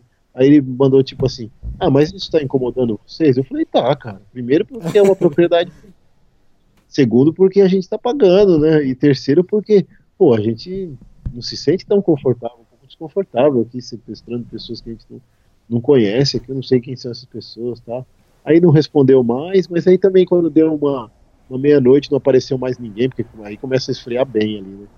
Aí a gente falou, ah, não, deixa pra lá. E no outro dia também eles apareceram lá, ninguém falou nada. Mas ninguém entrou. Não, o pessoal entrava. Não ah, entrava tá. o carro. Porque ah, tá. senão ia ter música lá dentro. Mas as pessoas entravam. As pessoas uhum. entravam, porque são um arame, as pessoas pulavam o arame. Só que era mais casal, né? É, era um pessoal que queria ir pra praia, não era também o pessoal da bagunça. Mas mesmo assim, você fica meio, pô, quem que são essas pessoas passando toda hora aqui? A gente tava naquela cabaninha que, é, que era, você via tudo ali, né? Via nossa bicicleta do lado de fora, sabe? Muito estranho, né? Aí, bom, beleza, passou. Aí no outro dia a gente foi e falou: não, vamos procurar agora um lugar que não é campo. Porque foi pra pagar pra ficar passando perrengue à noite, né? Não, né? Uma acampar selvagem mesmo. Né? Aí a gente olhou de novo e viu que tinha uma praia que chamava Chavuslo. Escreve com C cedilha, o Chá. Aí Chavuslo, aí falamos, bom, beleza, vamos tentar essa praiazinha. Quando a gente chegou lá, aí teve, encontrei um velhinho que falou, não, pode descer por aqui, pode acampar lá. Aí a gente desceu, foi até a praiazinha, uma praiazinha bonitinha, e na frente da praia tinha uns, uns galpõezinhos assim de madeira, cada um com um barquinho dentro, e no outro lado um prédio, assim. E, do, e atrás de tudo isso a rodovia, lá em cima, a praiazinha também era lá embaixo. Aí eu perguntei para um rapaz que estava no lugar, falei, onde a gente. Era uma área gramada, bonita. Falei, onde a gente pode pôr a barraca? Ele falou, qualquer lugar aí, não tem problema não.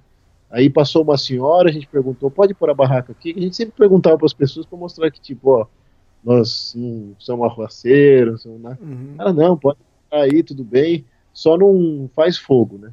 Eu falei, ah, tá bom, tudo bem, tranquilo.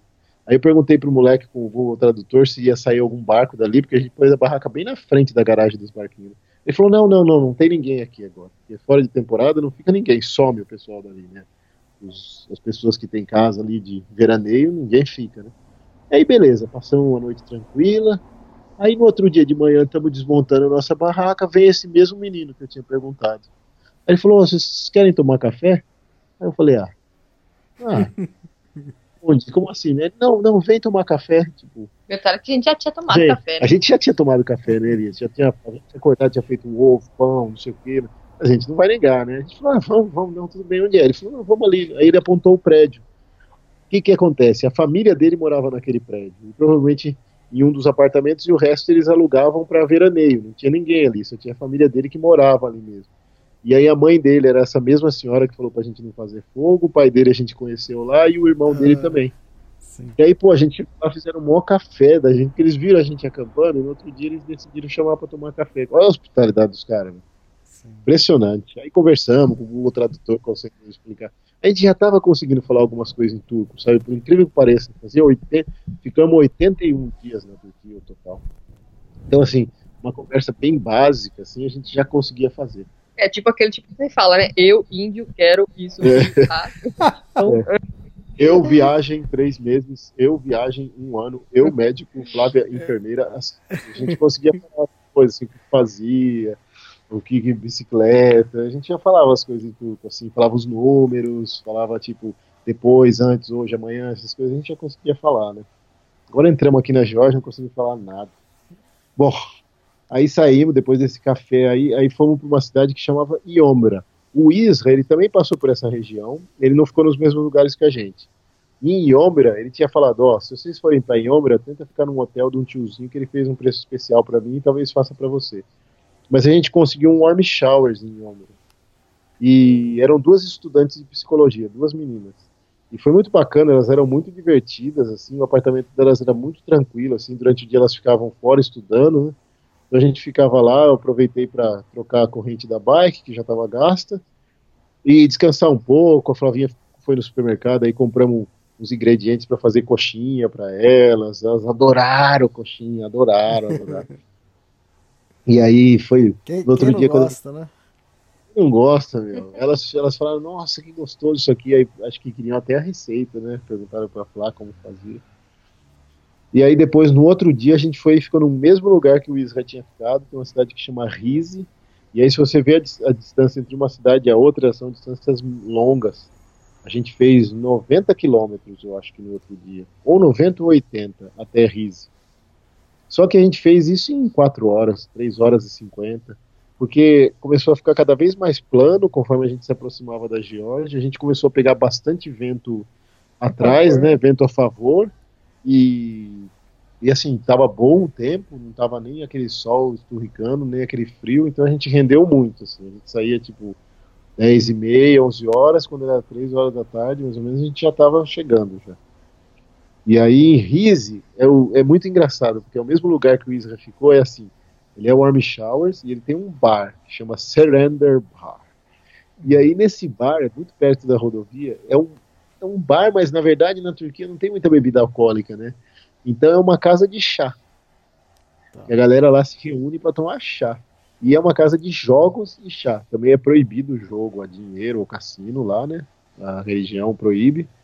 Mas eles adoram o jogo, os turcos, né? Principalmente gamão, que eles chamam de tavla, e jogo de baralho, e jogo de dominó, e esse jogo que chama OK.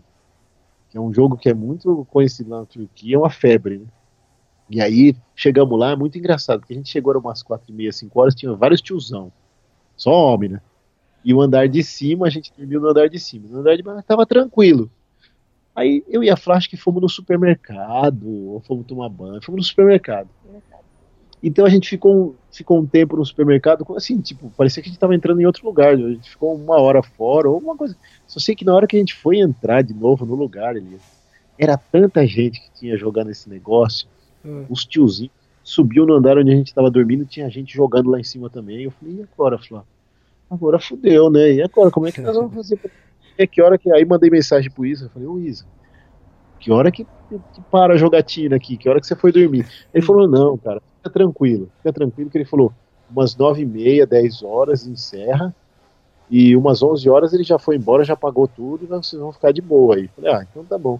E foi mais ou menos isso que aconteceu. E foi engraçado, porque ele subiu lá, ele ficou preocupado que a gente estava lá em cima, e tinha gente jogando ali também, se a gente estava cansado. Ele foi levar chá pra gente, foi levar refrigerante. Aí ele chegou com o Google Tradutor, que ele não falava muito bem o inglês. Né? Aí eu não sei o que ele escreveu. Né? É, primeiro ele estava começando a falar de clima, não sei o que, depois ele começou a falar de, do bar, meio que assim, falando que ia ficar mais tranquilo, é. né? Só que na hora, assim, deu uma confusão na minha cabeça, eu entendi que ele tava falando, ah, vai ficar mais tranquilo o clima. O clima, né? Então, tipo, vai ficar tão. Ah, tá. Eu falei, I hope so. Tipo, não, ah, eu espero não, que sim. A Flavinha falou em turco. Ele escreveu, ele, ah, falou, é, ele, falou que, é, né? ele falou que o tempo ia ficar. Ele falou que pra gente ficar tranquilo, que o bar ia ficar mais tranquilo. Tipo, daqui uhum. a pouco, vou embora. Aí a Flavinha soltou um Inshallah. Inshallah é tipo, tomara a Deus, né? tipo, porra. Aí ele ficou uma cara de sem graça. Ele, não, não, aí não, não, não. Falei, aí ele falou, não, fica tranquilo, daqui a pouco já vai fechar, daqui a pouco já vai fechar. Eu falei, nossa, pô, que cara de pau você, né? Tipo, fecha logo essa porra aí que eu quero dormir, cara. Era do clima.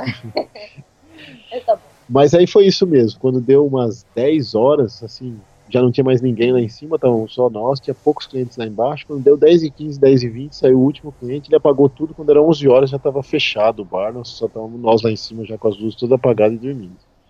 Então foi, foi bem tranquilo. Aí no outro dia a gente foi até Roupa, que foi a nossa última parada antes de sair da Turquia.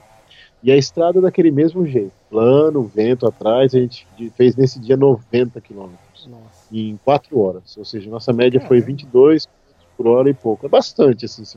Para nós é bastante. Tem gente que faz 30, mas a gente faz, a gente faz 22 e pouco.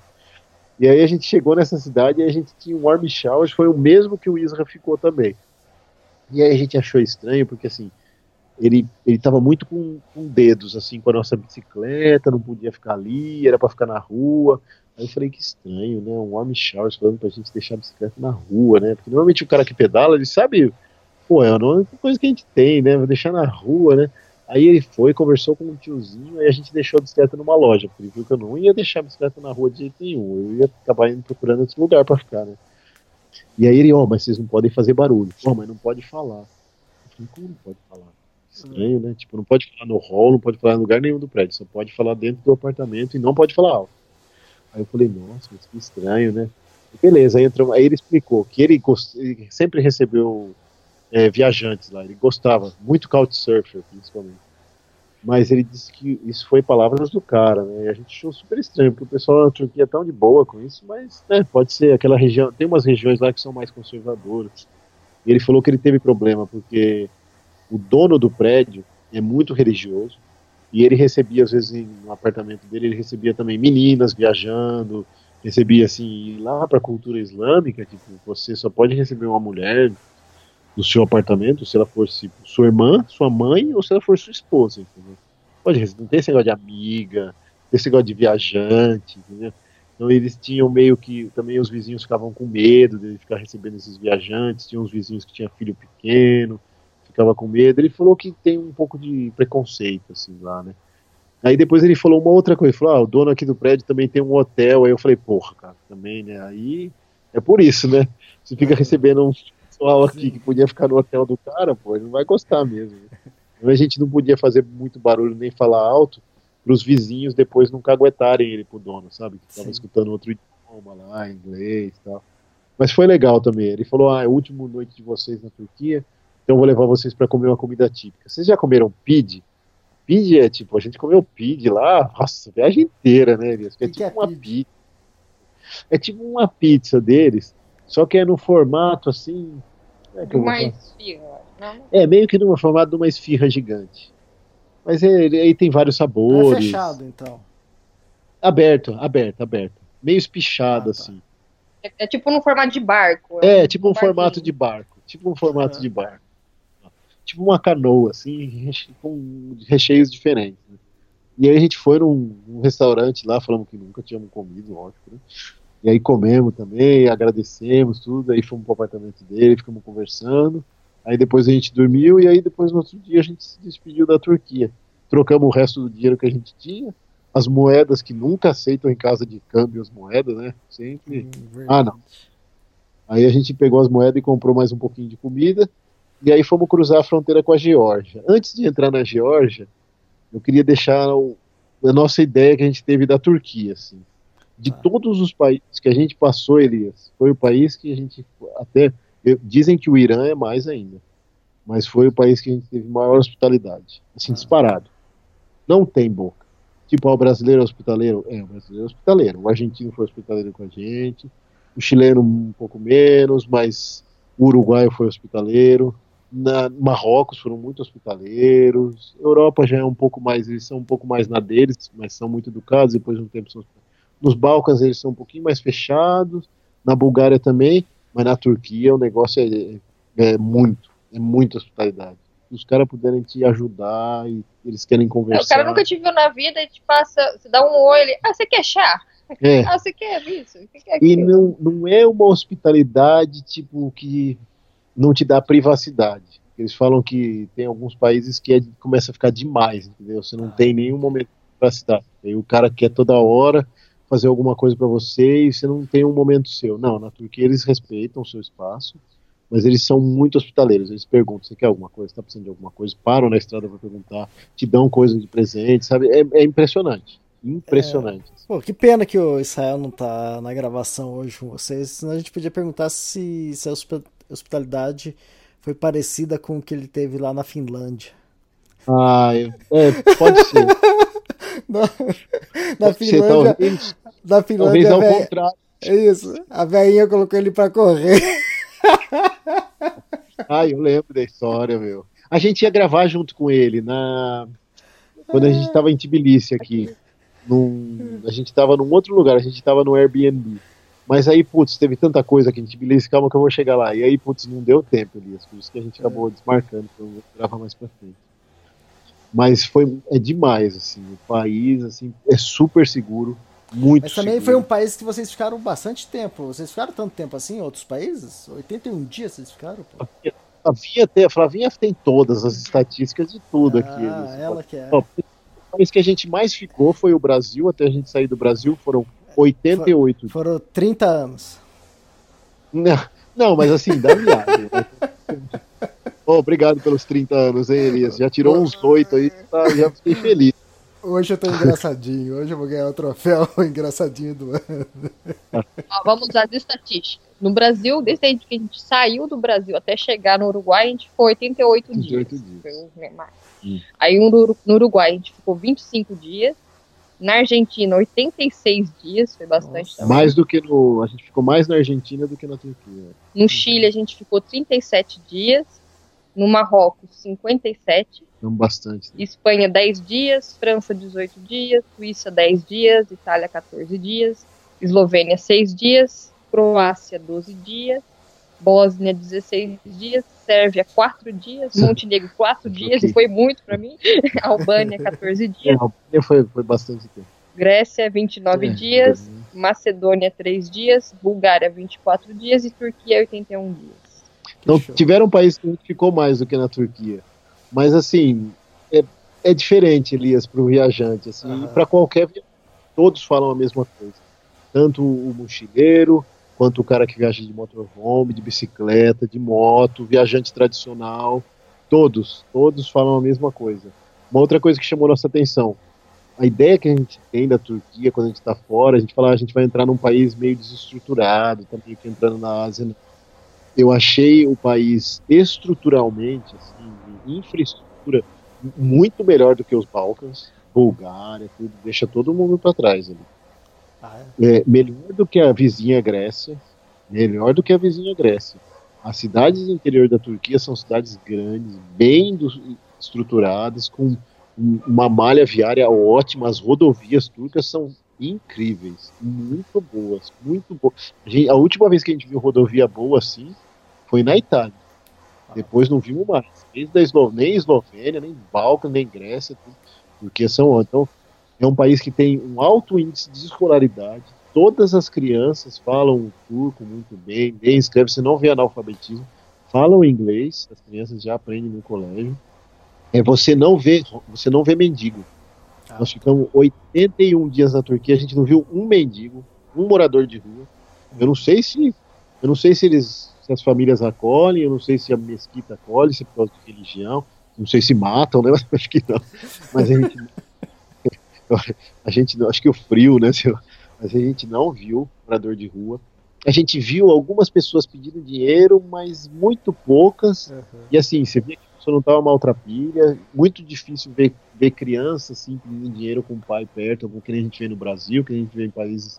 Então a gente não viu, não viu mesmo. Então, há coisas assim que a gente achou bacana da Turquia também, assim, as rodovias todas têm acostamento, então para quem quer pedalar, mesmo as rodovias menores, as pessoas não passam tirando tanta fina, não é assim, aconteceu, aconteceu, mas raros momentos. Os motoristas são barbeiros, mas eles mas eles não, não, não são ameaçadores para a bicicleta, não são agressivos. sabe? Então a gente gostou muito mesmo. Um país que tem facilidade de você conseguir água e banheiro, toda a mesquita que você parar tem. Então é um país ótimo para viajar, super seguro. Então eu indicaria para todo mundo. Muito bonito. A gente adorou a Turquia, adorou. Estamos sentindo falta um pouco de hosptalidade.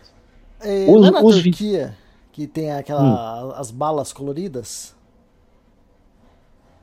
Ara, como é que é o nome? Ah, o Locum? Locum, é isso mesmo. Vocês comeram isso?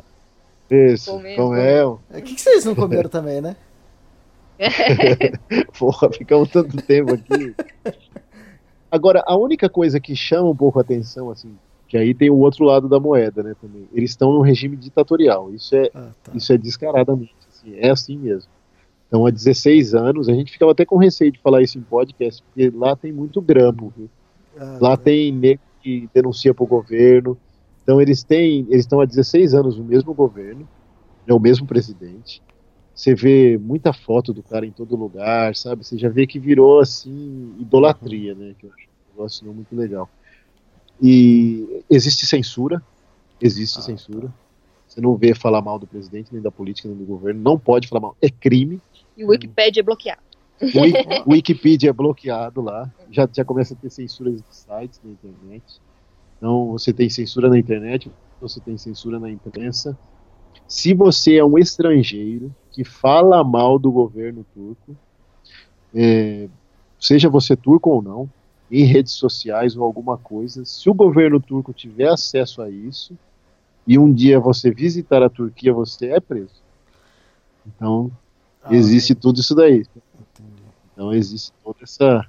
Tipo, você tem uma. Você vai lá, você é um turco que tá.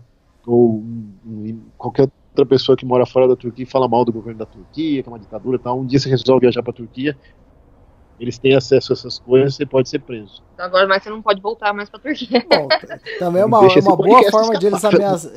Não, é uma boa forma de eles ameaçar você não falar, né? Às vezes eles não têm acesso a nada, mas é uma, é uma forma de ameaçar você não falar É, quando mas não estiver esse- lá. existe existe um pouco de, de ameaça, já existe. a- Então, essa é uma coisa ruim que a gente viu na Turquia. Sim. Mas é interessante, assim, quando a gente conversava com os pessoais, o- o- o- os mais jovens, nenhum gostava dele. Mas os mais velhos, eles adoram, assim, é uma, uma diferença muito grande. Assim, É. todos os de idosos, né? Vamos dizer assim, É. adultos e idosos, né, gostavam e os jovens não. É, os adultos mais velhos, os idosos gostam do atual governo, acham que ele é mais firme, mais aquela coisa, né? E os mais jovens já têm a cabeça mais liberal, acham que esse governo vai, vai dificultar a entrada da Turquia ou vai impossibilitar a entrada da Turquia na União Europeia. Eles pagam visto para sair da Turquia de 100 euros para entrar na qualquer país da União Europeia e nós que somos brasileiros moramos do outro lado do mundo, não pagamos visto para o Schengen, né? Sim. Então eles ficam meio, eles não gostam dessa situação. É, e as assim. mulheres jovens, né, tem um pouco de medo, assim, porque parece que ele tá que meio que querendo voltar a ser mais restrito com a questão da religião. né? É, eles Ah, já é um- Então, por enquanto, Turquia, tipo, é, dependendo da região, tem mulher que não usa véu, né? Elas são Hum. muçulmanas, mas não usam, né? Aham. E estão com medo de dele ser mais restrito e elas terem É. que voltar. É um governo que está ficando mais conservador em vários aspectos, então assustando um pouco o pessoal lá. Mas por enquanto, assim, um país, um paizão, viu? Eu Chamo Aham. bem estruturado. Aí legal, aí vocês foram pra Batumi, é isso? Isso. Aí Ah, saímos mas da- vocês viram diferença da. Tem diferença assim, da etnia, da população grande? Tem, tem uma diferença, e é engraçado, porque quando você entra na Turquia, você está vindo, tipo, por exemplo, se você está na região da Trácia, que é ali perto da Bulgária e da Grécia, quando você entra na Turquia, tem todo mundo na mesma cara. O Uhum. búlgaro da região, o grego e o turco, naquela região de Istambul, eles são muito parecidos. Porque aquilo no passado era uma coisa só, Elias. Depois que você começa a cruzar essas fronteiras por terra, você vê que não faz o maior, o menor sentido, cara. Você está cruzando um rio, a vegetação de um lado é igual do outro, as pessoas têm a mesma cara, as pessoas comem a mesma comida, muitas Uhum. vezes elas falam os idiomas, às vezes elas têm parentes dos dois lados da fronteira, mas às vezes não pode cruzar, é uma fronteira que tem para cima. Então é assim, lá eles têm cara de grego, de turco, de, de búlgaro, toda aquela região. Quando você começa a ir para o sul da Turquia, o povo já fica diferente. Eles são uns turcos. É... Putz, eles já ficam mais com cara de sírio. Eu não sei como te explicar, sabe? Porque ali você vai indo mais próximo da Síria. Essa região aqui que a gente tá, quando você começa a vir desde a da cidade que você falou que é nome de coreano, lá, Samsung, até, até aqui a, a Geórgia, eles já têm cara, eles são uns turcos claros, têm o olho claro, têm a pele mais clara, loiros. Eles têm meio cara de georgiano, meio cara de russo. Então vai, vai mudando sim, mas não é uma mudança abrupta. É isso que eu tô querendo dizer. Tipo, Tá. é tipo, você atravessou da, da Turquia para a Geórgia, nossa, mudou tudo a cara do povo. Não, ali meio perto da fronteira, todo mundo tem a mesma cara. Mas eles são, aqui na Georgia, são bem mais fechados, É, assim. isso muda impressionante. Tem- Isso demora um pouco pra você pegar intimidade, né? Primeiro você dá um oi, ela fala assim, ah, Garmadioba, né? A pessoa, tipo, olha com uma cara, você tá me dando oi, né? É, Aí você vai tentando falar mais alguma outra palavrinha ou outra na, na língua deles, aí eles ficam mais amigáveis. Isso mudou bastante. É igual quando a gente saiu da Bulgária e entrou na Turquia. Mu- Muda, mudou muito.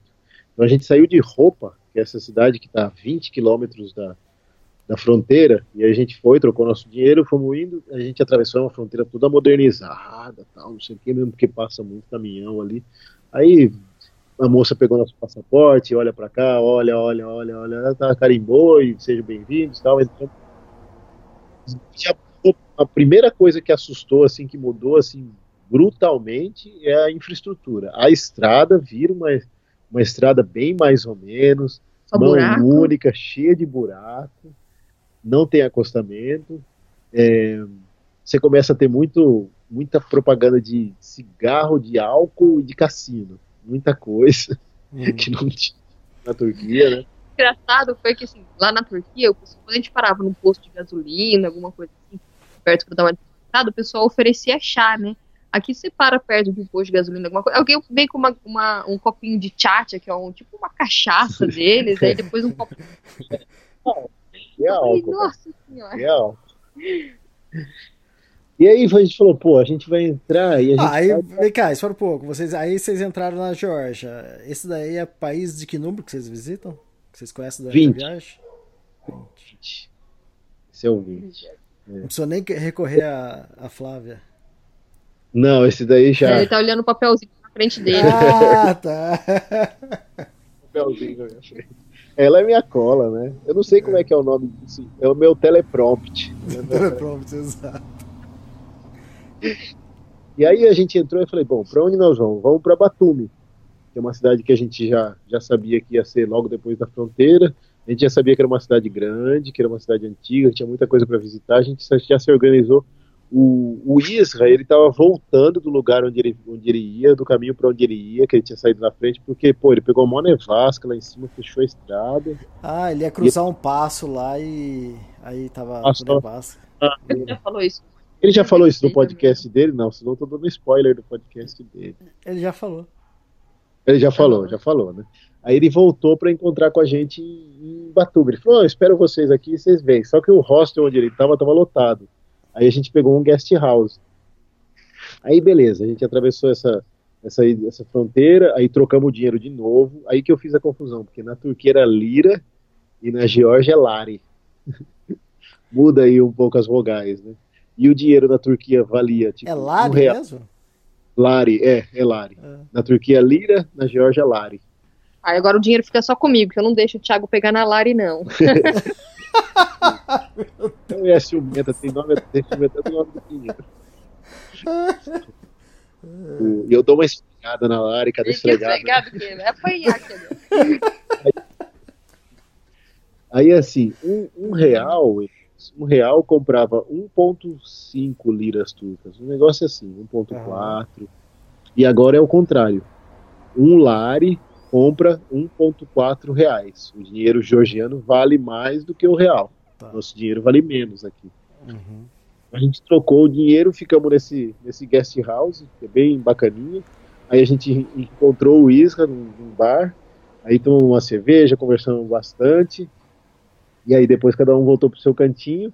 E eu acho que ele, sa- ele saiu antes da gente de Batuba. Não, ele, sa saiu a mesmo dia, saiu é. junto com a gente. Antes a gente foi dar umas voltas, enquanto o Isra tinha as coisas dele para resolver, a gente foi comprar também chip de celular. E aí fomos conhecer uns lugares de Batumi. Batumi é uma cidade bem interessante. É uma cidade que tem uma, como o Isra falou no, no podcast, é uma cidade que tem coisa com arquitetura antiga e tem coisa muito moderna. Eles estão modernizando a cidade. Então tem a torre alfabética, tem a estátua de Ali Nino. Essa estátua eu achei bem legal, porque ela é meio que assim, tipo, simboliza um livro, até que tipo com Romeu e Julieta. É o né? Romeu e Julieta dessa região aqui deles. O- Ah, na explica verdade, melhor. O Ali seria um, um homem do Azerbaijão muçulmano e o Nino seria uma princesa georgiana, né? E no, num livro que ele escreveu, o Kurban Said, né? não tenho certeza do nome dele, Said, Said, não sei. Kurban Said fez esse livro e era de um amor, né? Do muçulmano com uma, uma georgiana que seria católica ortodoxa, no, por volta da Primeira Guerra Mundial, se eu não me engano. E no final do livro acaba que pela guerra eu- um deles morre, né? E acaba não, não dando certo o amor. Mas aí eles fizeram uma estátua que se movimenta, ela chega em direção a ele e depois ela transpassa, como se fosse um abraço. Assim. É Bem muito legal, é. bem diferente assim. é. Quantos Então tem metros essa- tem mais ou menos essa essa estátua? Quantos metros? Ah, é. enorme. Mais ou menos. Esse daqui. Deve ser uns 4 metros. Não, não, é mais. Quatro? Não, isso aqui parece imenso. É mais. É mais, Elias. Uns Putz, de- Elias, mais, você, mais 10 metros? Isso aqui tem. você- você que sempre, É você, enorme. você é, que sempre ajuda a gente aí, Elias. Você tá tadinha hoje com a gente. É, então. então, é que é- essa estátua, ela é feita em camadas, né? E então o homem é, tem uma camada, a mulher tem outra, então é, chega um momento que eles as duas estátuas se juntam, é como uma completa a outra. né? Isso mesmo. Muito bacana a ideia. A história por trás também. Tipo, um E quantos metros ela tem? Calma, tô chegando lá. Amado mestre, eu que pergunto. Não, então agora Não é- fala, então enquanto isso fala, explica o essa torre alfabética aí que você falou. Ah, putz, tem uma torre lá que eu achei muito bacana. A gente olhou para essa torre e ela parece um portal interestelar na hora que você olha, né? Você imagina uma torre gigantesca. Ah, essa eu sei quantos metros tem. Tem 130 metros. uma torre de 130 metros de, de altura, de metal. Lá em cima tem uma bola gigante de aço. Eu achei estranho, achei muito estranho, cara. Tem, tem o quê? Tem uma roda gigante lá no, no meio, não, não é lá em cima, é no meio, é isso? Ah, não, esse é um hotel. Esse é um hotel, é um prédio ah, tá. de, de comercial. Esse aí é muito. Tem, tem umas coisas muito loucas. Essa, essa torre alfabética, ela é uma torre que ela forma. O cara que fez, fez até chegar nessa bola aqui lá em cima. A torre toda ela é como se fosse uma dupla hélice do DNA. E nessa dupla hélice tem as 33 letras do, letras do alfabeto georgiano, que é um alfabeto único, parece uma língua alienígena. Assim. Uma coisa que a gente nunca. E cada letra do alfabeto tem 4 metros aí, ó. Viu? É 4 metros. Nossa, a Flavinha tá olhando aqui. Ela tá com uma cola aqui, Elias. Vou ter que contar. E aí, beleza. E aí, essa outra torre que você falou, isso aí é tipo, eu acho que é um, não sei, tenho certeza se é um hotel, se é um prédio comercial. E aí tem uma montanha russa, tipo uma, uma, tem uma roda gigante num, num, dos andares. Tipo, você tá ali trabalhando, aí você fala assim, ah, vou tomar um café e dar uma volta na roda gigante. Eu achei muito estranho, cara. E parece que, pelo menos do ângulo que vocês tiraram a foto, parece que não combina a arquitetura, cara. Com... Não combina, não combina, porque assim, tem teve umas coisas que foram na cidade, porque uma coisa que chama atenção, assim como tinha um pouco na Bulgária, quando você entra nesses países ex-União Soviética, né? É, não que a Bulgária tenha sido, mas ela tem também essa. Eu acho que ela foi, eu não tenho certeza agora. Mas aí, tipo, Jorge Armênia dizem que você. Aqui na Jorge a gente viu muito, né? Esses, essa arquitetura da ex-União Soviética, esses prédios quadrados, com essa cara mais sisuda. E aí, de repente, você tem essas coisas modernas no meio, parece que não tá, o que nem fala no interior, não tá ornando, né? Não tá combinando o negócio. Então a gente viu muito isso em Batumi. As praias aqui não são areia, né? São praias de pedra. E tava friozinho quando a gente tava lá, mas deu para dar uma, uma passeada boa, tirar todas essas fotos, conhecer a cidade, comprar chip de celular e se programar para os nossos outros dias rumo a Tbilisi, que é a capital. Uhum. Aí a gente... Ah, então, a estátua tem 8 metros de altura e ela ah, foi feita metros. por um escultor georgiano, chama Tamara, alguma coisa assim. E ela transpassa, como que a Flavinha falou mesmo. Ela chega uma vez por dia, acho que acontece isso, né? Eles vão isso. se aproximando da estátua e uma passa pela outra. Chega isso. a abraçar e passar. Interessante. É, é, é bonito de ver, assim. Né? Oh, a coisa mais linda. É, tipo, não fica demorando horas também pra atravessar, não. É rapidinho. Ah, assim, tá. Né? E ela atravessa. Aí legal, aí vimos isso daí tudo, aí falamos, aí no outro dia combinamos com o Isco, encontramos com ele, e aí fomos pedalar com ele junto até aqui em Tbilisi, onde a gente tá. Que a gente falou, ah, a gente vai junto, ou tenta ir junto a maioria do caminho, e depois lá em Tbilisi cada um vai tomar seu rumo, porque ele vai sentido Azerbaijão e a gente ia sentido a Armênia, né? Aí beleza, aí nosso primeiro acampamento selvagem que a gente fez foi numa cidadezinha que chamava Cobolete. A gente nem pedalou muito, começou a chover, ali ficou um tempo esquisito no dia que a gente saiu. E aí o primeiro, a gente estava sempre ainda beirando o Mar Negro, né? Primeiro lugar, assim, viu um gramado muito legal, com umas árvores assim. E falamos assim: ah, ó, tem um motorhome ali parado, um caminhão home, né? Falei, esse é o lugar. Aí demos meia volta com as bicicletas, montamos a barraca, mas não deu assim cinco minutos que a gente tinha terminado de montar a barraca. Uma chuva, uma chuvarada, aí cada um entrou na sua barraca. Ficamos lá escondidinho, montando as coisas lá dentro.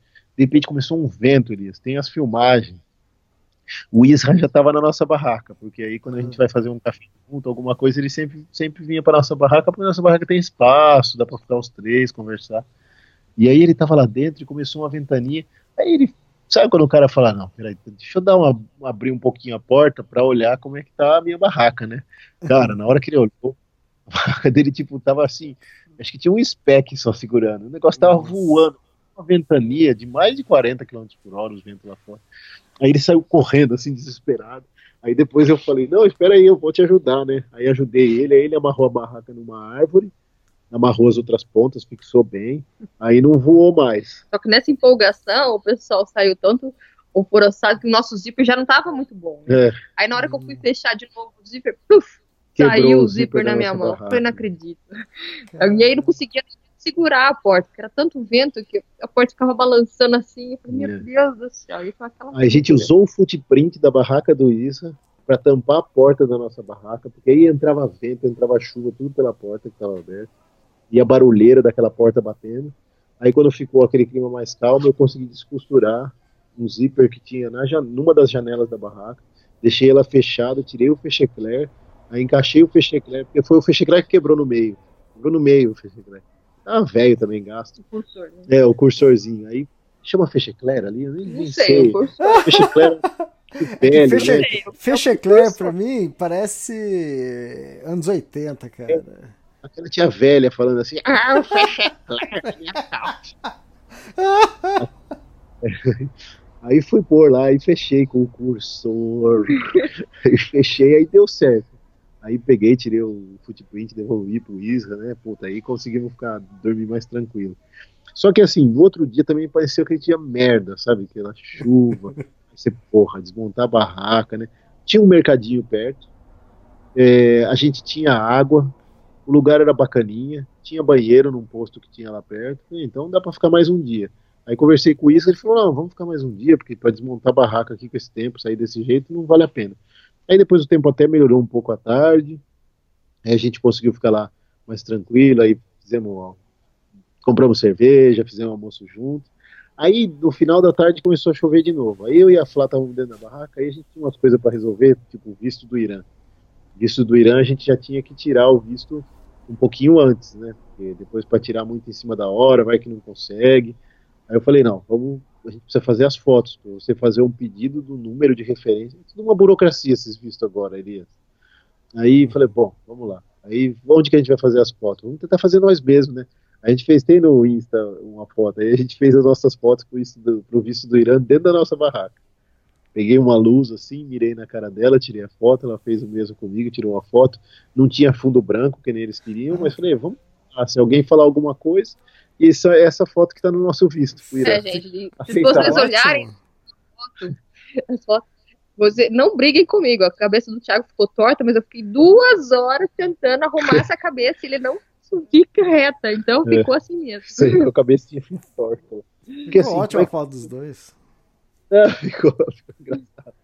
Porque assim, como é que funcionam esses vistos hoje em dia? Para o Irã, você tem duas maneiras. Você pode tirar o e-visa, isso vale para quem está viajando tanto do Brasil para cá, direto de avião, ou para quem está viajando por terra. Você pode tirar o e-visa, você entra no site do Irã, entra na, na opção e-visa e faz tudo isso sem uma agência de turismo te dar uma carta de indicação ou qualquer coisa. Demora mais e corre o risco do visto ser negado. Eu falei, ai, ah, é que nós vamos ter que gastar? A gente vai ficar aqui, vai que é negado, tem que parar em Erevan para fazer de novo, pagar de novo, e pagar mais de novo. Não, vamos pagar um pouquinho mais e a gente faz por uma agência. E aí ela consegue o número de referência para a gente, que já é mais garantido que a gente vai tirar o visto. E foi o que aconteceu. O visto para o Irã, para brasileiro, sai 60 euros. Elias. Eu achei caro para cacete. O visto americano, acho que são 250 reais. E o visto para o Irã, não desmerecendo o Irã, mas, pô, podia quebrar o galho aqui para os brasileiros. Né? Uhum. O visto para o Irã sai, sai 60 euros. E para a gente conseguir esse número de referências são mais 30 euros. Ou seja, cada visto saiu 90 euros. A gente pagou 90, gastou 90 euros para tirar os vistos. Ou seja, nossos dois vistos deu 180 euros. Quanto que dá isso em real? É uma nota, não é? Eu gostei de você fazer a, a conta. tipo, tô passando a bola pro Elias. Reais. É, por aí, por aí. Elias, bom.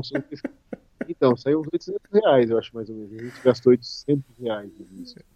Então, pô, isso aí é que mata, sabe? Tipo, a galera, quando, quando faz, fizer viagem internacional, tá, tá, se programando, não esqueça de pôr os vistos na conta. Porque às vezes a galera fala, ah, mas não gasta. Cara, enquanto você vai por países que você não precisa tirar visto, que é visa free, beleza, mas esses países agora, tipo, pro Irã a gente precisa, deu 810 reais a gente gastou. Pro Irã, Estados, Estados Unidos é uns 450. E aí eu fui tirar pro Canadá o ano passado. Como você já tem o americano, você paga menos o canadense, porque você usa tudo. Você usa a foto do. do a foto do passaporte americano. Mas, mas aí se paga mais 250 reais. É uma grana que vai. É, então, é uma grana. Agora Turcomenistão a gente vai ter que pagar.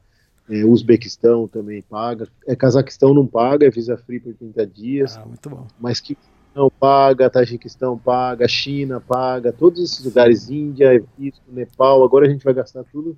Então é uma grana, Elias. É uma grana, assim, tem que pôr isso. Então esse mês a gente deu uma estourada também no orçamento por causa disso aí. Mas beleza, ficou até que ficou legalzinha a foto, deu para usar. Aí a gente saiu desse, desse campinzinho que a gente tava e depois de dois dias lá também acampando, aí consertamos o zíper da barraca, tudo. Ó, ah, falando, já que você, você, tocou no assunto de novo, no, no Feche Eclair, Elias é cultura, hein? É fecho ah. eclair. Eclair é uma palavra francesa que significa relâmpago. Então seria um fecho relâmpago. Um... Aí seria o zíper, que ele fecha rápido. Hum. Então o fecho eclair não é só o negocinho. O fecho eclair é todo o equipamento. É, to, é o fecho zíper. Eclair Feche eclair é tudo. Com os dentinhos ou só o, ah, negocinho? Aí eu tenho que fazer uma pesquisa mais aprofundada ainda. Porra. Não, tá muito cultural. tá muito cultural tá. esse podcast. É, consertamos o fecho eclair, o negócio. Aí, com se olhar no ah, mapa, ah, é só. Ah, acho que 40% dos ouvintes aqui acho que nunca tinha ouvido falar. O que, que é esse tal de fecho eclair aí? Porra, não tô tão velho assim, Elias. Eu vou fazer aniversário. Fechecler, Fechecler, eu acho, na minha, na minha visão, Fechecler é usado mais pra moda, não é? É, que Thiago é o cara da moda, né? Porra, é o Valentino. É o... Sou pedalando. Não é pra qualquer um. é, é. Ó, daí, saímos daí desse negócio depois de consertar todas essas firulagens aí e fomos pra fomos sentido Tbilisi, que é a capital aqui chama Tbilisi, da Geórgia. Então é a mesma coisa que você pegar e saiu dali de onde a gente estava acampando e traça uma linha sentido Oriente, e vai sentido Leste. E aí vai para a gente vai para Tbilisi. Aí a gente passou por uma pegamos várias estradinhas de interior, demos tchau pro litoral, acabou o litoral, agora a gente vai demorar para ver praia. Como que eu sei para aí... onde que é leste e onde é oeste? ah, leste é a mão direita, oeste é a mão esquerda, sei lá, Elias. Não, é, é, não, mas é isso. é.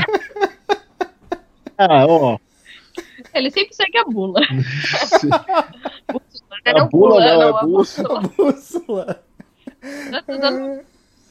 Não, é, é que o, o, leste é mais aí pô, pra Ásia, né? Sentido Ásia. O, o, o oeste é sentido aqui pro, pros Estados Unidos, pro, pra esse outro lado. Isso aí, isso aí. Mais ou menos, mais ou menos isso. Mais ou menos. Bom, sim, do Ásia, você vai para né, Tbilisi. Mas nesse caminho até Tbilisi, do lugar onde a gente estava, tinha bastante quilômetro para fazer. Então a gente fez em alguns dias. Aí o primeiro trecho a gente foi sentido interior, e aí a estrada, tipo, não é igual as, as estradas turcas tal, é uma estrada mais simples, mas também era boa, assim, ficou melhorzinha. A gente pegou as estradas principais. A gente evitou as estradas muito pequenas, porque aí tem muita estrada de terra que é qualidade ruim mesmo. E aí a gente foi para o primeiro num campo de futebol, estava hum. super tranquilo para acampar, à noite não tinha ninguém, não tinha luz. Só tinha umas vacas lá É, tinha umas vacas pastando. Vacas. É, aqui tem bastante vaca, muita vaca. E assim, campo de futebol, quando você vai acampar, sempre presta atenção se tem holofote. Se tiver holofote, não acampa.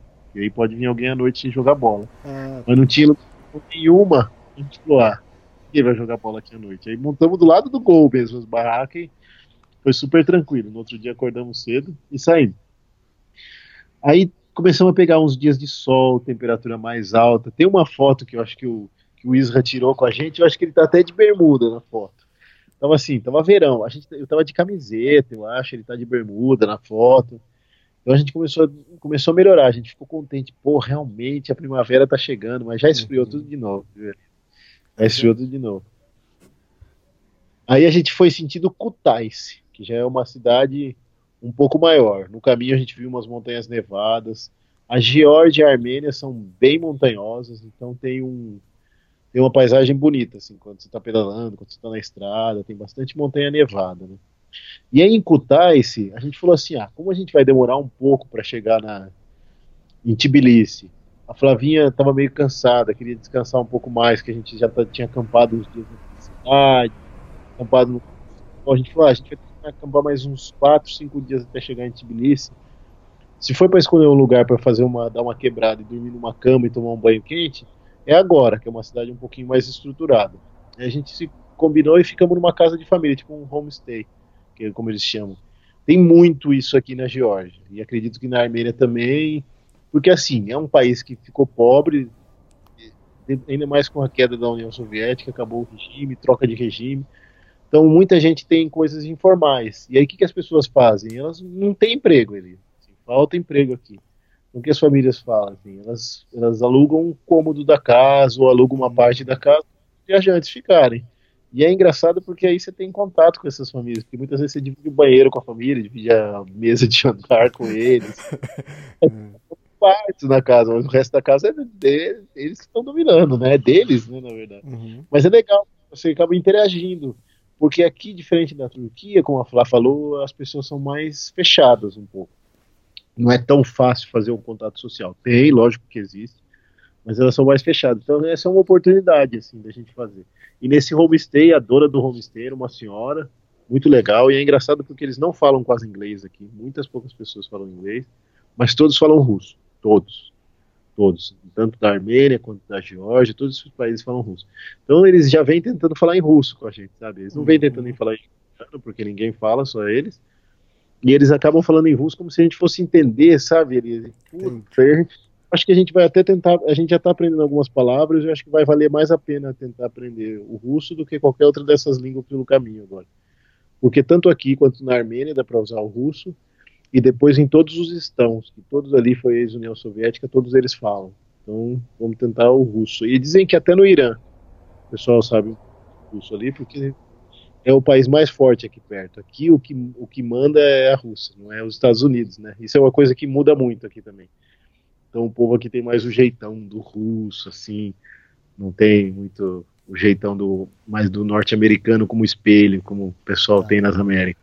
Ah, e aí, beleza, a gente foi, ficamos em Kutaisi, na casa dessa senhora, foi muito legal, fez café da manhã pra gente, colocou umas comidas típicas, e beleza. Aí depois saímos de lá e falamos, bom, vamos começar a acampar selvagem agora, sem gastar, até chegar em Tbilisi, né? E aí começou a, começamos a ter problemas ali, com a bicicleta. Hum. O saiu na frente, e a gente foi indo atrás e ele via que a gente não chegava, sabe? Via que a gente não chegava. Aí ele pegou e mandou um, mandou um, uma localização, mandou um spot, mandou umas mensagens de texto, porque ele também está com chip agora daqui. E aí o cubo traseiro da minha bicicleta, que já tinha quebrado uma vez na Turquia, que eu tinha contado nos podcasts atrás, que eu já tinha trocado, começou a dar problema de novo. Começou a travar, e eu falei, nossa, que estranho, né? Mas beleza, fui levando. Eu falei, vamos tentar chegar na capital. É, a gente pedalava aqui... nas subidas, parecia que tava freando, assim, é, né? Ele tava travando todo, muito estranho, né? Aí cheguei num posto, consegui destravar ele um pouco, mas eu vi que ele a qualquer momento ia estourar. E aí a bicicleta você não consegue pedalar, né? Porque você pedala, ela gira em falso, ela não roda, não gira a roda, né? Ele quebra, ele quebra o mecanismo dele, a catraca fica girando e o pneu não gira. Mas fomos indo e muita subida, né? Vai forçando cada vez mais. Cada hora a gente um, escutava um estralo, tudo. Mas chegamos nesse primeiro lugar que o Isra tinha mandado o spot. Aí desmontei a roda da noite ali, fiquei ali, acampamos, tudo. Beleza. No outro dia a bicicleta andando. Aí eu falei pro, pro, pro Isra, isso, não encana com a gente, cara. Ele falou, ah, vou embora mais cedo, aí depois a gente faz esse esquema tal. Eu mando, falei, tá bom, tranquilo, porque a nossa bicicleta tá com problema, né? E aí é que foi o negócio. Ele foi pedalando na frente e quando ele mandou um spot pra gente ou alguma coisa, eu respondi e falei, Isra, deu PT já a bicicleta. Numa das subidonas, que aí era uma subida longa, depois de uns 20 quilômetros que a gente tinha pedalado, 25 quilômetros, a roda girou em falso e aí a gente pedalava e a bicicleta não saía do lugar e começou a dar marcha ré até, porque era uma subida. Para e descia, abria o cubo, Aí tava tudo destruído. Não dava nem para travar a roda, não, tava destruído mesmo. É um cubo da Shimano, também eu coloquei um mais rabela que tinha, né? Mais barato. Não é nem selado, nem nada. E aí não aguentou o tranco. E aí eu falei, a gente tem que pegar carona no caminhão. Não tem jeito, certo? Não vai andar, a gente tá longe pra caramba. A gente tava a 180 km ainda de Tbilisi. Falei, falta dois, três dias pra gente chegar lá com a bicicleta assim, não vai dar. Aí mandei uma mensagem pro Isa, falei, Isa, ferrou, cara. A gente não vai conseguir chegar e a gente vai indo então. Ele falou: não, vou tentar falar com a menina lá do Airbnb, que ele tinha reservado o Airbnb aqui em Tbilisi, e eu vejo que vocês podem chegar um dia antes então. Falei: tá bom, fechou, cara, fala com ela. E aí a gente foi, eu arrumei uma carona, vimos um caminhão. Aí eu falei: ah, é agora. Fui lá falar com o tiozinho. Era um cara que estava indo para Yerevan, ou seja, ele ia passar por Tbilisi, e ele falou meio.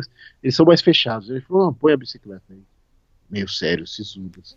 Aí pus a bicicleta bem atrás do caminhão. Tem as fotos no, no Insta. E aí fomos, entramos, o nome dele era Nadari. Aí fomos, entramos no caminhão, a gente se apresentou, aí ele ficou meio assim, mas ele já foi se abrindo, né? Viu que era do Brasil, já ficou mais tranquilo. Aí foi levando o caminhão. Aí o caminhão começou a quebrar. tipo, esse, esses 180 quilômetros durou um dia inteiro fazendo o caminhão. Isso era de manhã quando eu peguei carona com ele de caminhão. Porque o caminhão começou a ferver e estourou as mangueiras de água, ou seja, tinha, cada, era um monte de subida, né? a cada 10, 15 quilômetros ele parava o caminhão. Aí eu ia com ele nas bicas, pegava água, punha no caminhão. E aí... não, não, bastasse a bicicleta quebrada, o caminhão. O caminhão quebrado. Aí até ele começou a fazer piada disso, sabe? Ele falava assim: uhum. caminhão, pro... bicicleta, problema. Ele dava risada. ele foi soltando, aí a Flavinha deu um chaveirinho do Brasil para ele, ele adorou, pôs na chave do caminhão. Aí eu falei: agora vai dar sorte, agora vai dar sorte.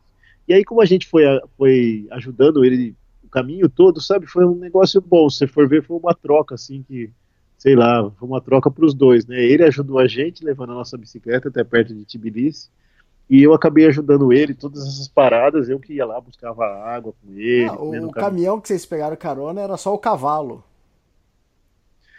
Não, atrás desse cavalo tinha um ainda tinha um container. É, de, de uns 20 ah, tá. pés. É, tinha um container. Então ele tava levando, que não aparece na foto. Não, não aparece. Mas ele tava levando, ele tava levando um peso ali ainda. Aí, beleza. Aí ele falou: olha, não, ele não ia entrar em Tbilisi, mas ele falou: olha, eu deixo vocês aqui. Aí a gente olhou no Google Maps. Aí eu falei: bom, daqui até o lugar que a gente tem o Airbnb são 20 quilômetros. Na verdade, assim, ele, ele meio que ele não falava inglês, então a comunicação era meio difícil. aí ele perguntava: pra onde você. Meio que assim, tipo, pra onde você vai, né? A gente fala: Tbilisi. Aí ele, ah, tá, ah, depois de Tbilisi a gente vai pra Armênia. Erevan. Aí ele, ah, ele ia para Erevan. Aí quando, quando a gente chegou perto de Tbilisi, na primeira entrada, ele passou reto, assim, tipo, não, não, vocês não vão pra Tbilisi, vocês vão pra Erevan comigo. Tipo, ele já ia levando a gente pra ah, tá. já, já parar aqui, entendeu? Pra que que vocês vão? Vamos comigo aqui, já vamos direto, né? Gente, aí, não, não, Tbilisi, Tbilisi. aí ele acabou deixando a gente numa outra entrada, que era mais longe. Então dali até o hostel, até o Airbnb eram 20 quilômetros. Eu falei, ah, tá, não, mas tá bom, né? Tá bom, tá bom. 20 km só para quem andar 180 tá ótimo, né? Aí deixou a gente lá, a gente desceu, já era 6 horas da tarde. Aqui tá escurecendo mais tarde agora, já tá escurecendo 7, 7 15. Eu, falei, eu olhei assim do lado da pista, tinha uma parte alta, tinha uma florestinha. Eu falei, aqui mesmo, não dá para arrumar esse pneu, nem tentar arrumar agora. Pôr alforge na bicicleta, não vai dar. Aí se enfiamos no meio da floresta, da matinha, tem uma fotinha lá no, no Insta. E foi tranquilo, passamos uma noite razoavelmente tranquilo. Aí o que, que eu fiz, Elias? Eu prendi a, a catraca da bicicleta nos raios com enforca-gato e arame. Conseguimos prender tudo. Aí, conforme eu pedalava, a roda girava, né? A gente falou, vamos ver até onde aguenta essa gambiarra, até onde a gente consegue chegar e ver o mais perto que a gente chega para empurrar menos a bicicleta amanhã, né? Para nossa sorte era uma descida, era mais descida. Uhum. Só que a gente pegou bastante vento contra. Venta muito nessa região. Tanto é que o Isra chegou voando em Tbilisi, chegou super rápido. Aí a gente pegou um. Pegou e começou a pedalar, e aí só ia escutando. E, e arrebentando aí as estatísticas, os né? O enforca-gato durou 2 km, aí depois a gente parou com um aço que durou mais uns 5 km, ou seja, 7 km a gente conseguiu não, na gambiarra. Não, 12 quilômetros. 12 quilômetros. É verdade, teve mais 12 quilômetros. A gente conseguiu fazer nas gambiarra. Foi 2, 2. É, é. Conforme ia arrebentando os enforca-gato, foi sobrando só os arame que a gente tinha amarrado, que era mais firme, e aí até uhum. o fim, a gente conseguiu fazer 12 quilômetros pedalando. Aí foi estourando tudo, porque tinha vento contra também, tudo. Aí a gente desceu da bike e empurramos outros 8 quilômetros dentro de Tbilisi. E a gente foi para uma parte antiga de Tbilisi. A gente está na Old Tbilisi, que é assim, são ruas bem inclinadas, uns caminhos de rato. Mas a gente chegou no lugar. A moça veio, atendeu a gente, deu a chave.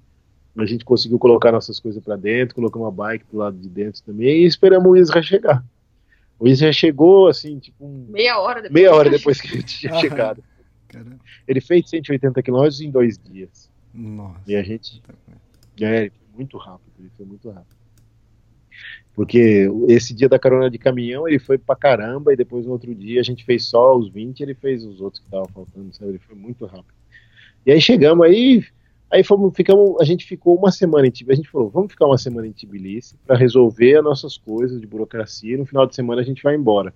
Mas Elias, não deu muito certo, um monte de coisa errada, um monte de estresse, assim, com papelada para resolver, tipo, realmente, quando você começa a entrar nessas bandas, tudo fica mais difícil de conseguir, tanto peça de bicicleta, como lugar que faz serviço, para achar um zíper era difícil, tudo foi difícil, aí tivemos que resolver a papelada dos vistos, o Isra foi resolver os negócios dele do visto da China, é, o apartamento era um pouco menor do que o que a gente imaginava. A gente imaginou que a gente fosse ter os dois, cada um seu canto, mas chegou lá não deu muito certo. Aí eu inventei ainda de arrumar, já falei, já que eu vou ter que arrumar essa roda da bicicleta, a pintura também tá feia. Faz tempo que eu não engraxo os rolamentos de tudo. Resolvi desmontar a bicicleta inteira, engraxar tudo que precisava. Aí eu lixei a bicicleta, tirei a tinta antiga, comprei spray, Caramba. comprei tinta, pintei de novo a bicicleta. Só que assim eu pintei a bicicleta, porra.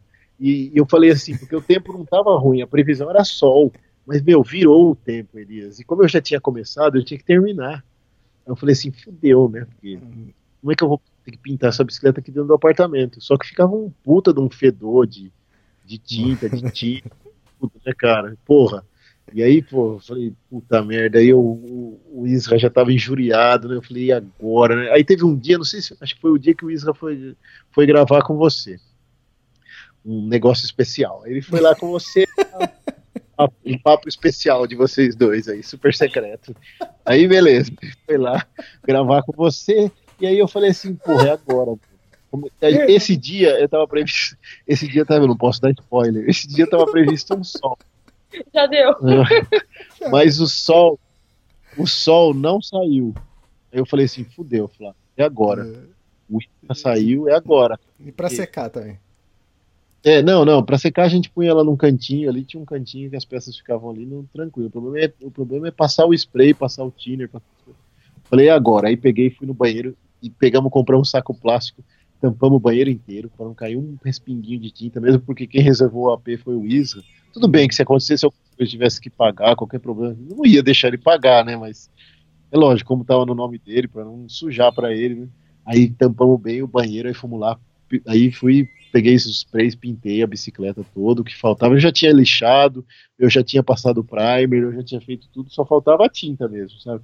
Aí pintei, e depois deixei, aí deixei a bicicleta pro lado direito, aí abrimos todas as portas, as janelas, ligamos exaustor, ligamos ar-condicionado, tirei os plásticos, joguei os plásticos fora, pra, tipo, deixar o mínimo de pegada possível, pra ele não ficar bravo quando ele voltasse. aí ele voltou da rua lá, que tava lá, tal, aí conversando mais um pouquinho, aí ele ficou na sala ali com a gente, mais um pouco, mas eu acabei fazendo muita bagunça no AP, e assim, foi uma semana também que a gente não conseguiu relaxar direito, nem ele dormiu embaixo num ele acabou pegando um sofá-cama embaixo, o sofá-cama era super desconfortável, então ele também não conseguiu dormir direito. E aí teve uns, umas dor de cabeça com o visto da, da China, que não deu muito certo. É. A gente teve que correr atrás do visto do Irã, quando a gente chegou lá na embaixada, tava uma muvuca na embaixada, a gente teve que voltar de novo no outro dia, passar em banco. Então assim, a gente não conseguiu resolver. Eu tinha esse negócio da bicicleta, esse estresse, eu resolvi até o final de semana, e eu preocupado ali também incomodar, putz, não a gente não conseguiu relaxar nem fisicamente e nem psicologicamente, sabe? Não foi legal. E aí eu falei pro Israel que eu vou tentar ficar um pouco mais, cara, porque a gente precisa descansar. Eu não conhecia a cidade, não fiz um city tour, não fiz nada. A única coisa que a gente fazia era ir em bicicletaria, ir procurar zíper da barraca, ir procurar coisa que faltava, ir eh, tirar, tirar foto, é xerox, é consulado, sabe? Não, não tava aproveitando assim para descansar muito, né? E pintando bicicleta, lixando. Aí ele falou, ó, oh, gente, eu não deu certo esse negócio do meu visto da China, eu já estou há muito tempo aqui, na sexta-feira eu vou mesmo. Né? Eu acho que ele já estava meio cansado da gente também, que eu estava fazendo muita bagunça no apartamento. O Thiago é bagunceirinho? Aí, puta, eu depois fiquei com uma dor na consciência, mas beleza, aí, bom, Aí falei, porra, cara, eu, eu, vou tentar ficar mais. Aí falei com a menina do Airbnb, aí ela falou que não rolava, que ela já ia receber gente na sexta. Aí eu arrumei esse pelonquinho, onde a gente tá hoje.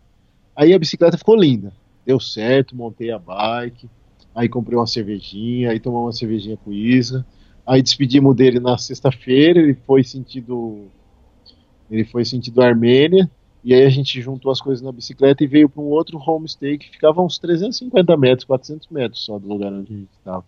E aí aqui é meio pitoresco, assim, é, é cômico até, porque assim, é um lugar muito simples, é uma casa simples, de uma família tipicamente da região. A mãe é armênia, o pai é georgiano, o filho mora aqui com eles, o filho tem 30 e poucos anos, mora aqui com eles, e tem mais um senhor que aparece aqui, fica aqui o dia inteiro que a gente não descobriu ainda o que que é. A gente sabe que ele tá táxi, ele é super mal-humorado e ranzinza, tentou passar o pé na perna na gente com o negócio do zíper, mas assim, pô, eu paguei aqui no quarto, a gente pagou 42 reais por dia os dois. Num quarto, numa casa, sabe, que a gente pode usar máquina de lavar, tem... Uhum tem internet, tem tudo. O quarto é só para nós, o banheiro é compartilhado com a família. E sempre ela oferece um café, sempre ela oferece um chá, super hospitaleira, sabe? Então a gente acabou também é uma outra oportunidade de ter uma imersão cultural aqui com esse pessoal. Mas é cômico, porque eles quebram o pau toda hora, sabe? E a gente tá assim. sabe? E o velho fica e grita, aí ela grita com o velho, aí o moleque grita também. Aí eu falo, meu Deus do céu, né? Tipo aqui, Aí a gente está aproveitando para não ficar tanto aqui. A gente sai durante o dia, vai dar umas voltas. Aí a gente fez o Free Walking Tour, que a gente não tinha feito, que queria fazer um tour aqui pela cidade. Aí a gente aproveitou hoje, foi conhecer os outros lugares turísticos. Então, finalmente, a gente conseguiu relaxar um pouco, conhecer a cidade, atualizar umas coisas na internet. Foi legal, foi bacana. E amanhã a gente vai sentido Armênia. A gente vai fazer o mesmo caminho que o Israel fez. Ele até mandou pelo spot as localizações que ele, que ele acampou e que ele achou legal para a gente, se a gente quiser ficar lá também. Mas ele já voltou, agora ele já tá, tô dando um spoiler dele já. Ele já, ah. já tá no região. Ele ficou pouquinho na Armênia e já voltou. A gente não, a gente vai descer a Armênia toda, vai, vai cruzar o país de norte a sul. Nós vamos cruzar a Armênia de norte a sul. O brasileiro acho que tem também são 90 dias na Armênia, eu acho. Não tenho certeza. Uhum. Mas assim, a gente vai ter tempo suficiente para aproveitar um pouco mais e, e, a gente já entra no Irã, já tem o visto para o Irã. A gente tem três meses para usar o visto e a partir do momento que a gente entra, a gente tem 30 dias. 30 dias é pouco para o Irã, é um país bem ah. grande, uma ponta a outra são mais de mil quilômetros, 1.500 quilômetros. Então, provavelmente, quando a gente chegar em Teherã, a gente vai tirar o visto para o Turcomenistão e vai aproveitar para estender o visto para o Irã por mais uns dias para poder ah, tá, aproveitar tá, melhor. atravessar ele mesmo pedalando. E aproveitar um pouco mais, sem correria. Uhum. E... Agora vamos a primavera lá é uma época boa, dizem que é bonito. Eu, a gente vai estar no Ramadã de novo. A gente vai pegar o Ramadã de ah, novo. Ah, tá. Aí é o Ramadã, a gente pegou o Ramadã na, no Marrocos e agora vamos pegar o Ramadã no Irã. É que é, né? O regime lá é mais conservador, mas dizem que é super de boa também. As pessoas são muito hospitaleiras. Bacana. Vamos ver. Vai ser uma nova experiência. Sim, sim. E é isso aí. Isso é um resumão da nossa, da nossa viagem até agora. O que matou a gente esse mês, que deixou a gente meio chateado, foi aqui na Geórgia a gente esperava gastar menos, hum. mas a gente não conseguiu. Só esse problema na bike, Elias, me custou 900 reais. Nossa. Porque você não acha peça. Aí eu tive que trocar o aro junto com o cubo, porque meu aro, na hora que o cara falou, na hora que eu for alinhar seu aro, ele vai rachar. Ele já tava com umas rachinhas. Tive que trocar o aro, aí pus um aro resistente, largo, bom, que é caro aqui. Aí pus um cubo que não é Shimano, falei, não quero mais Shimano, quero pôr um cubo melhor que você tem aí. O cara falou, melhor é esse. O melhor dele custava 800 reais. Falei, não, não precisa ser o melhor mais, não. Qual que você tem o outro?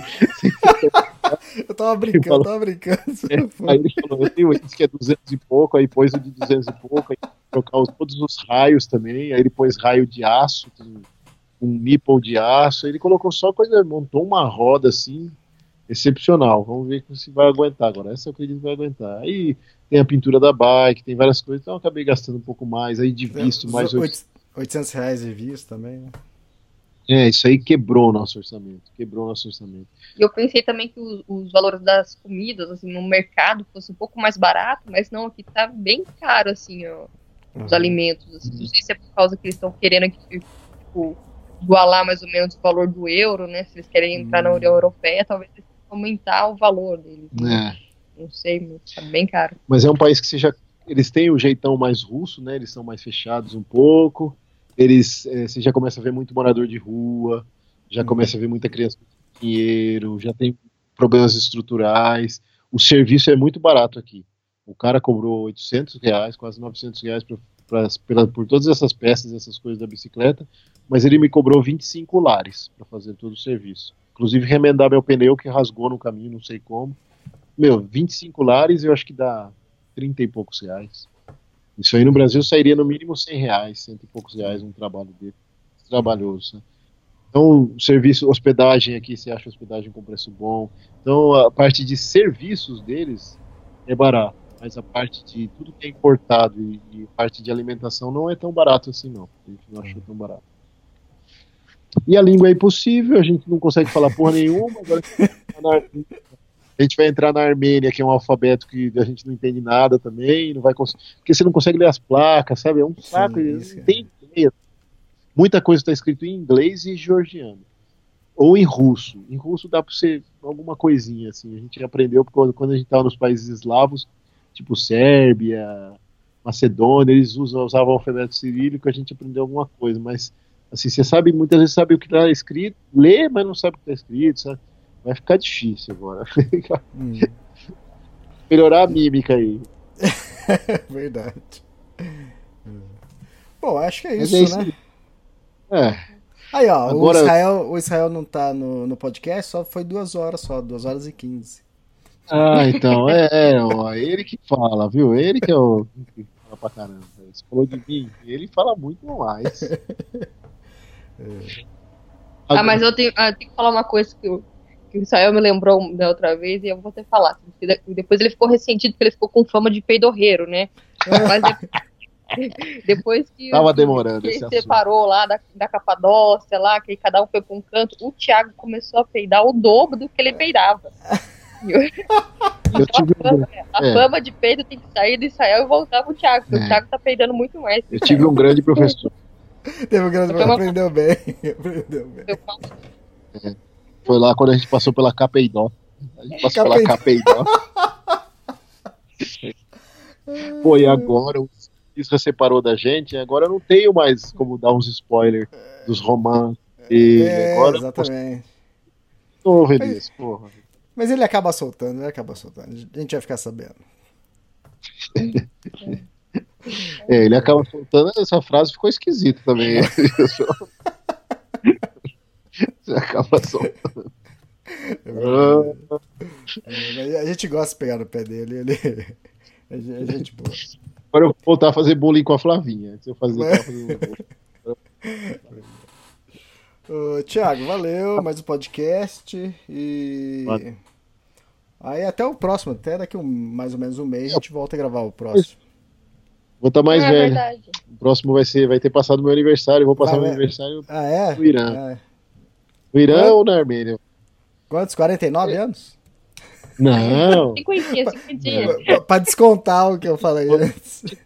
22, 22. Quantos anos? 39 vou fazer. 39? 39. Ah, tá. Tá bem, tá bem. Mais tá carinha de 38. Mais peida de 80.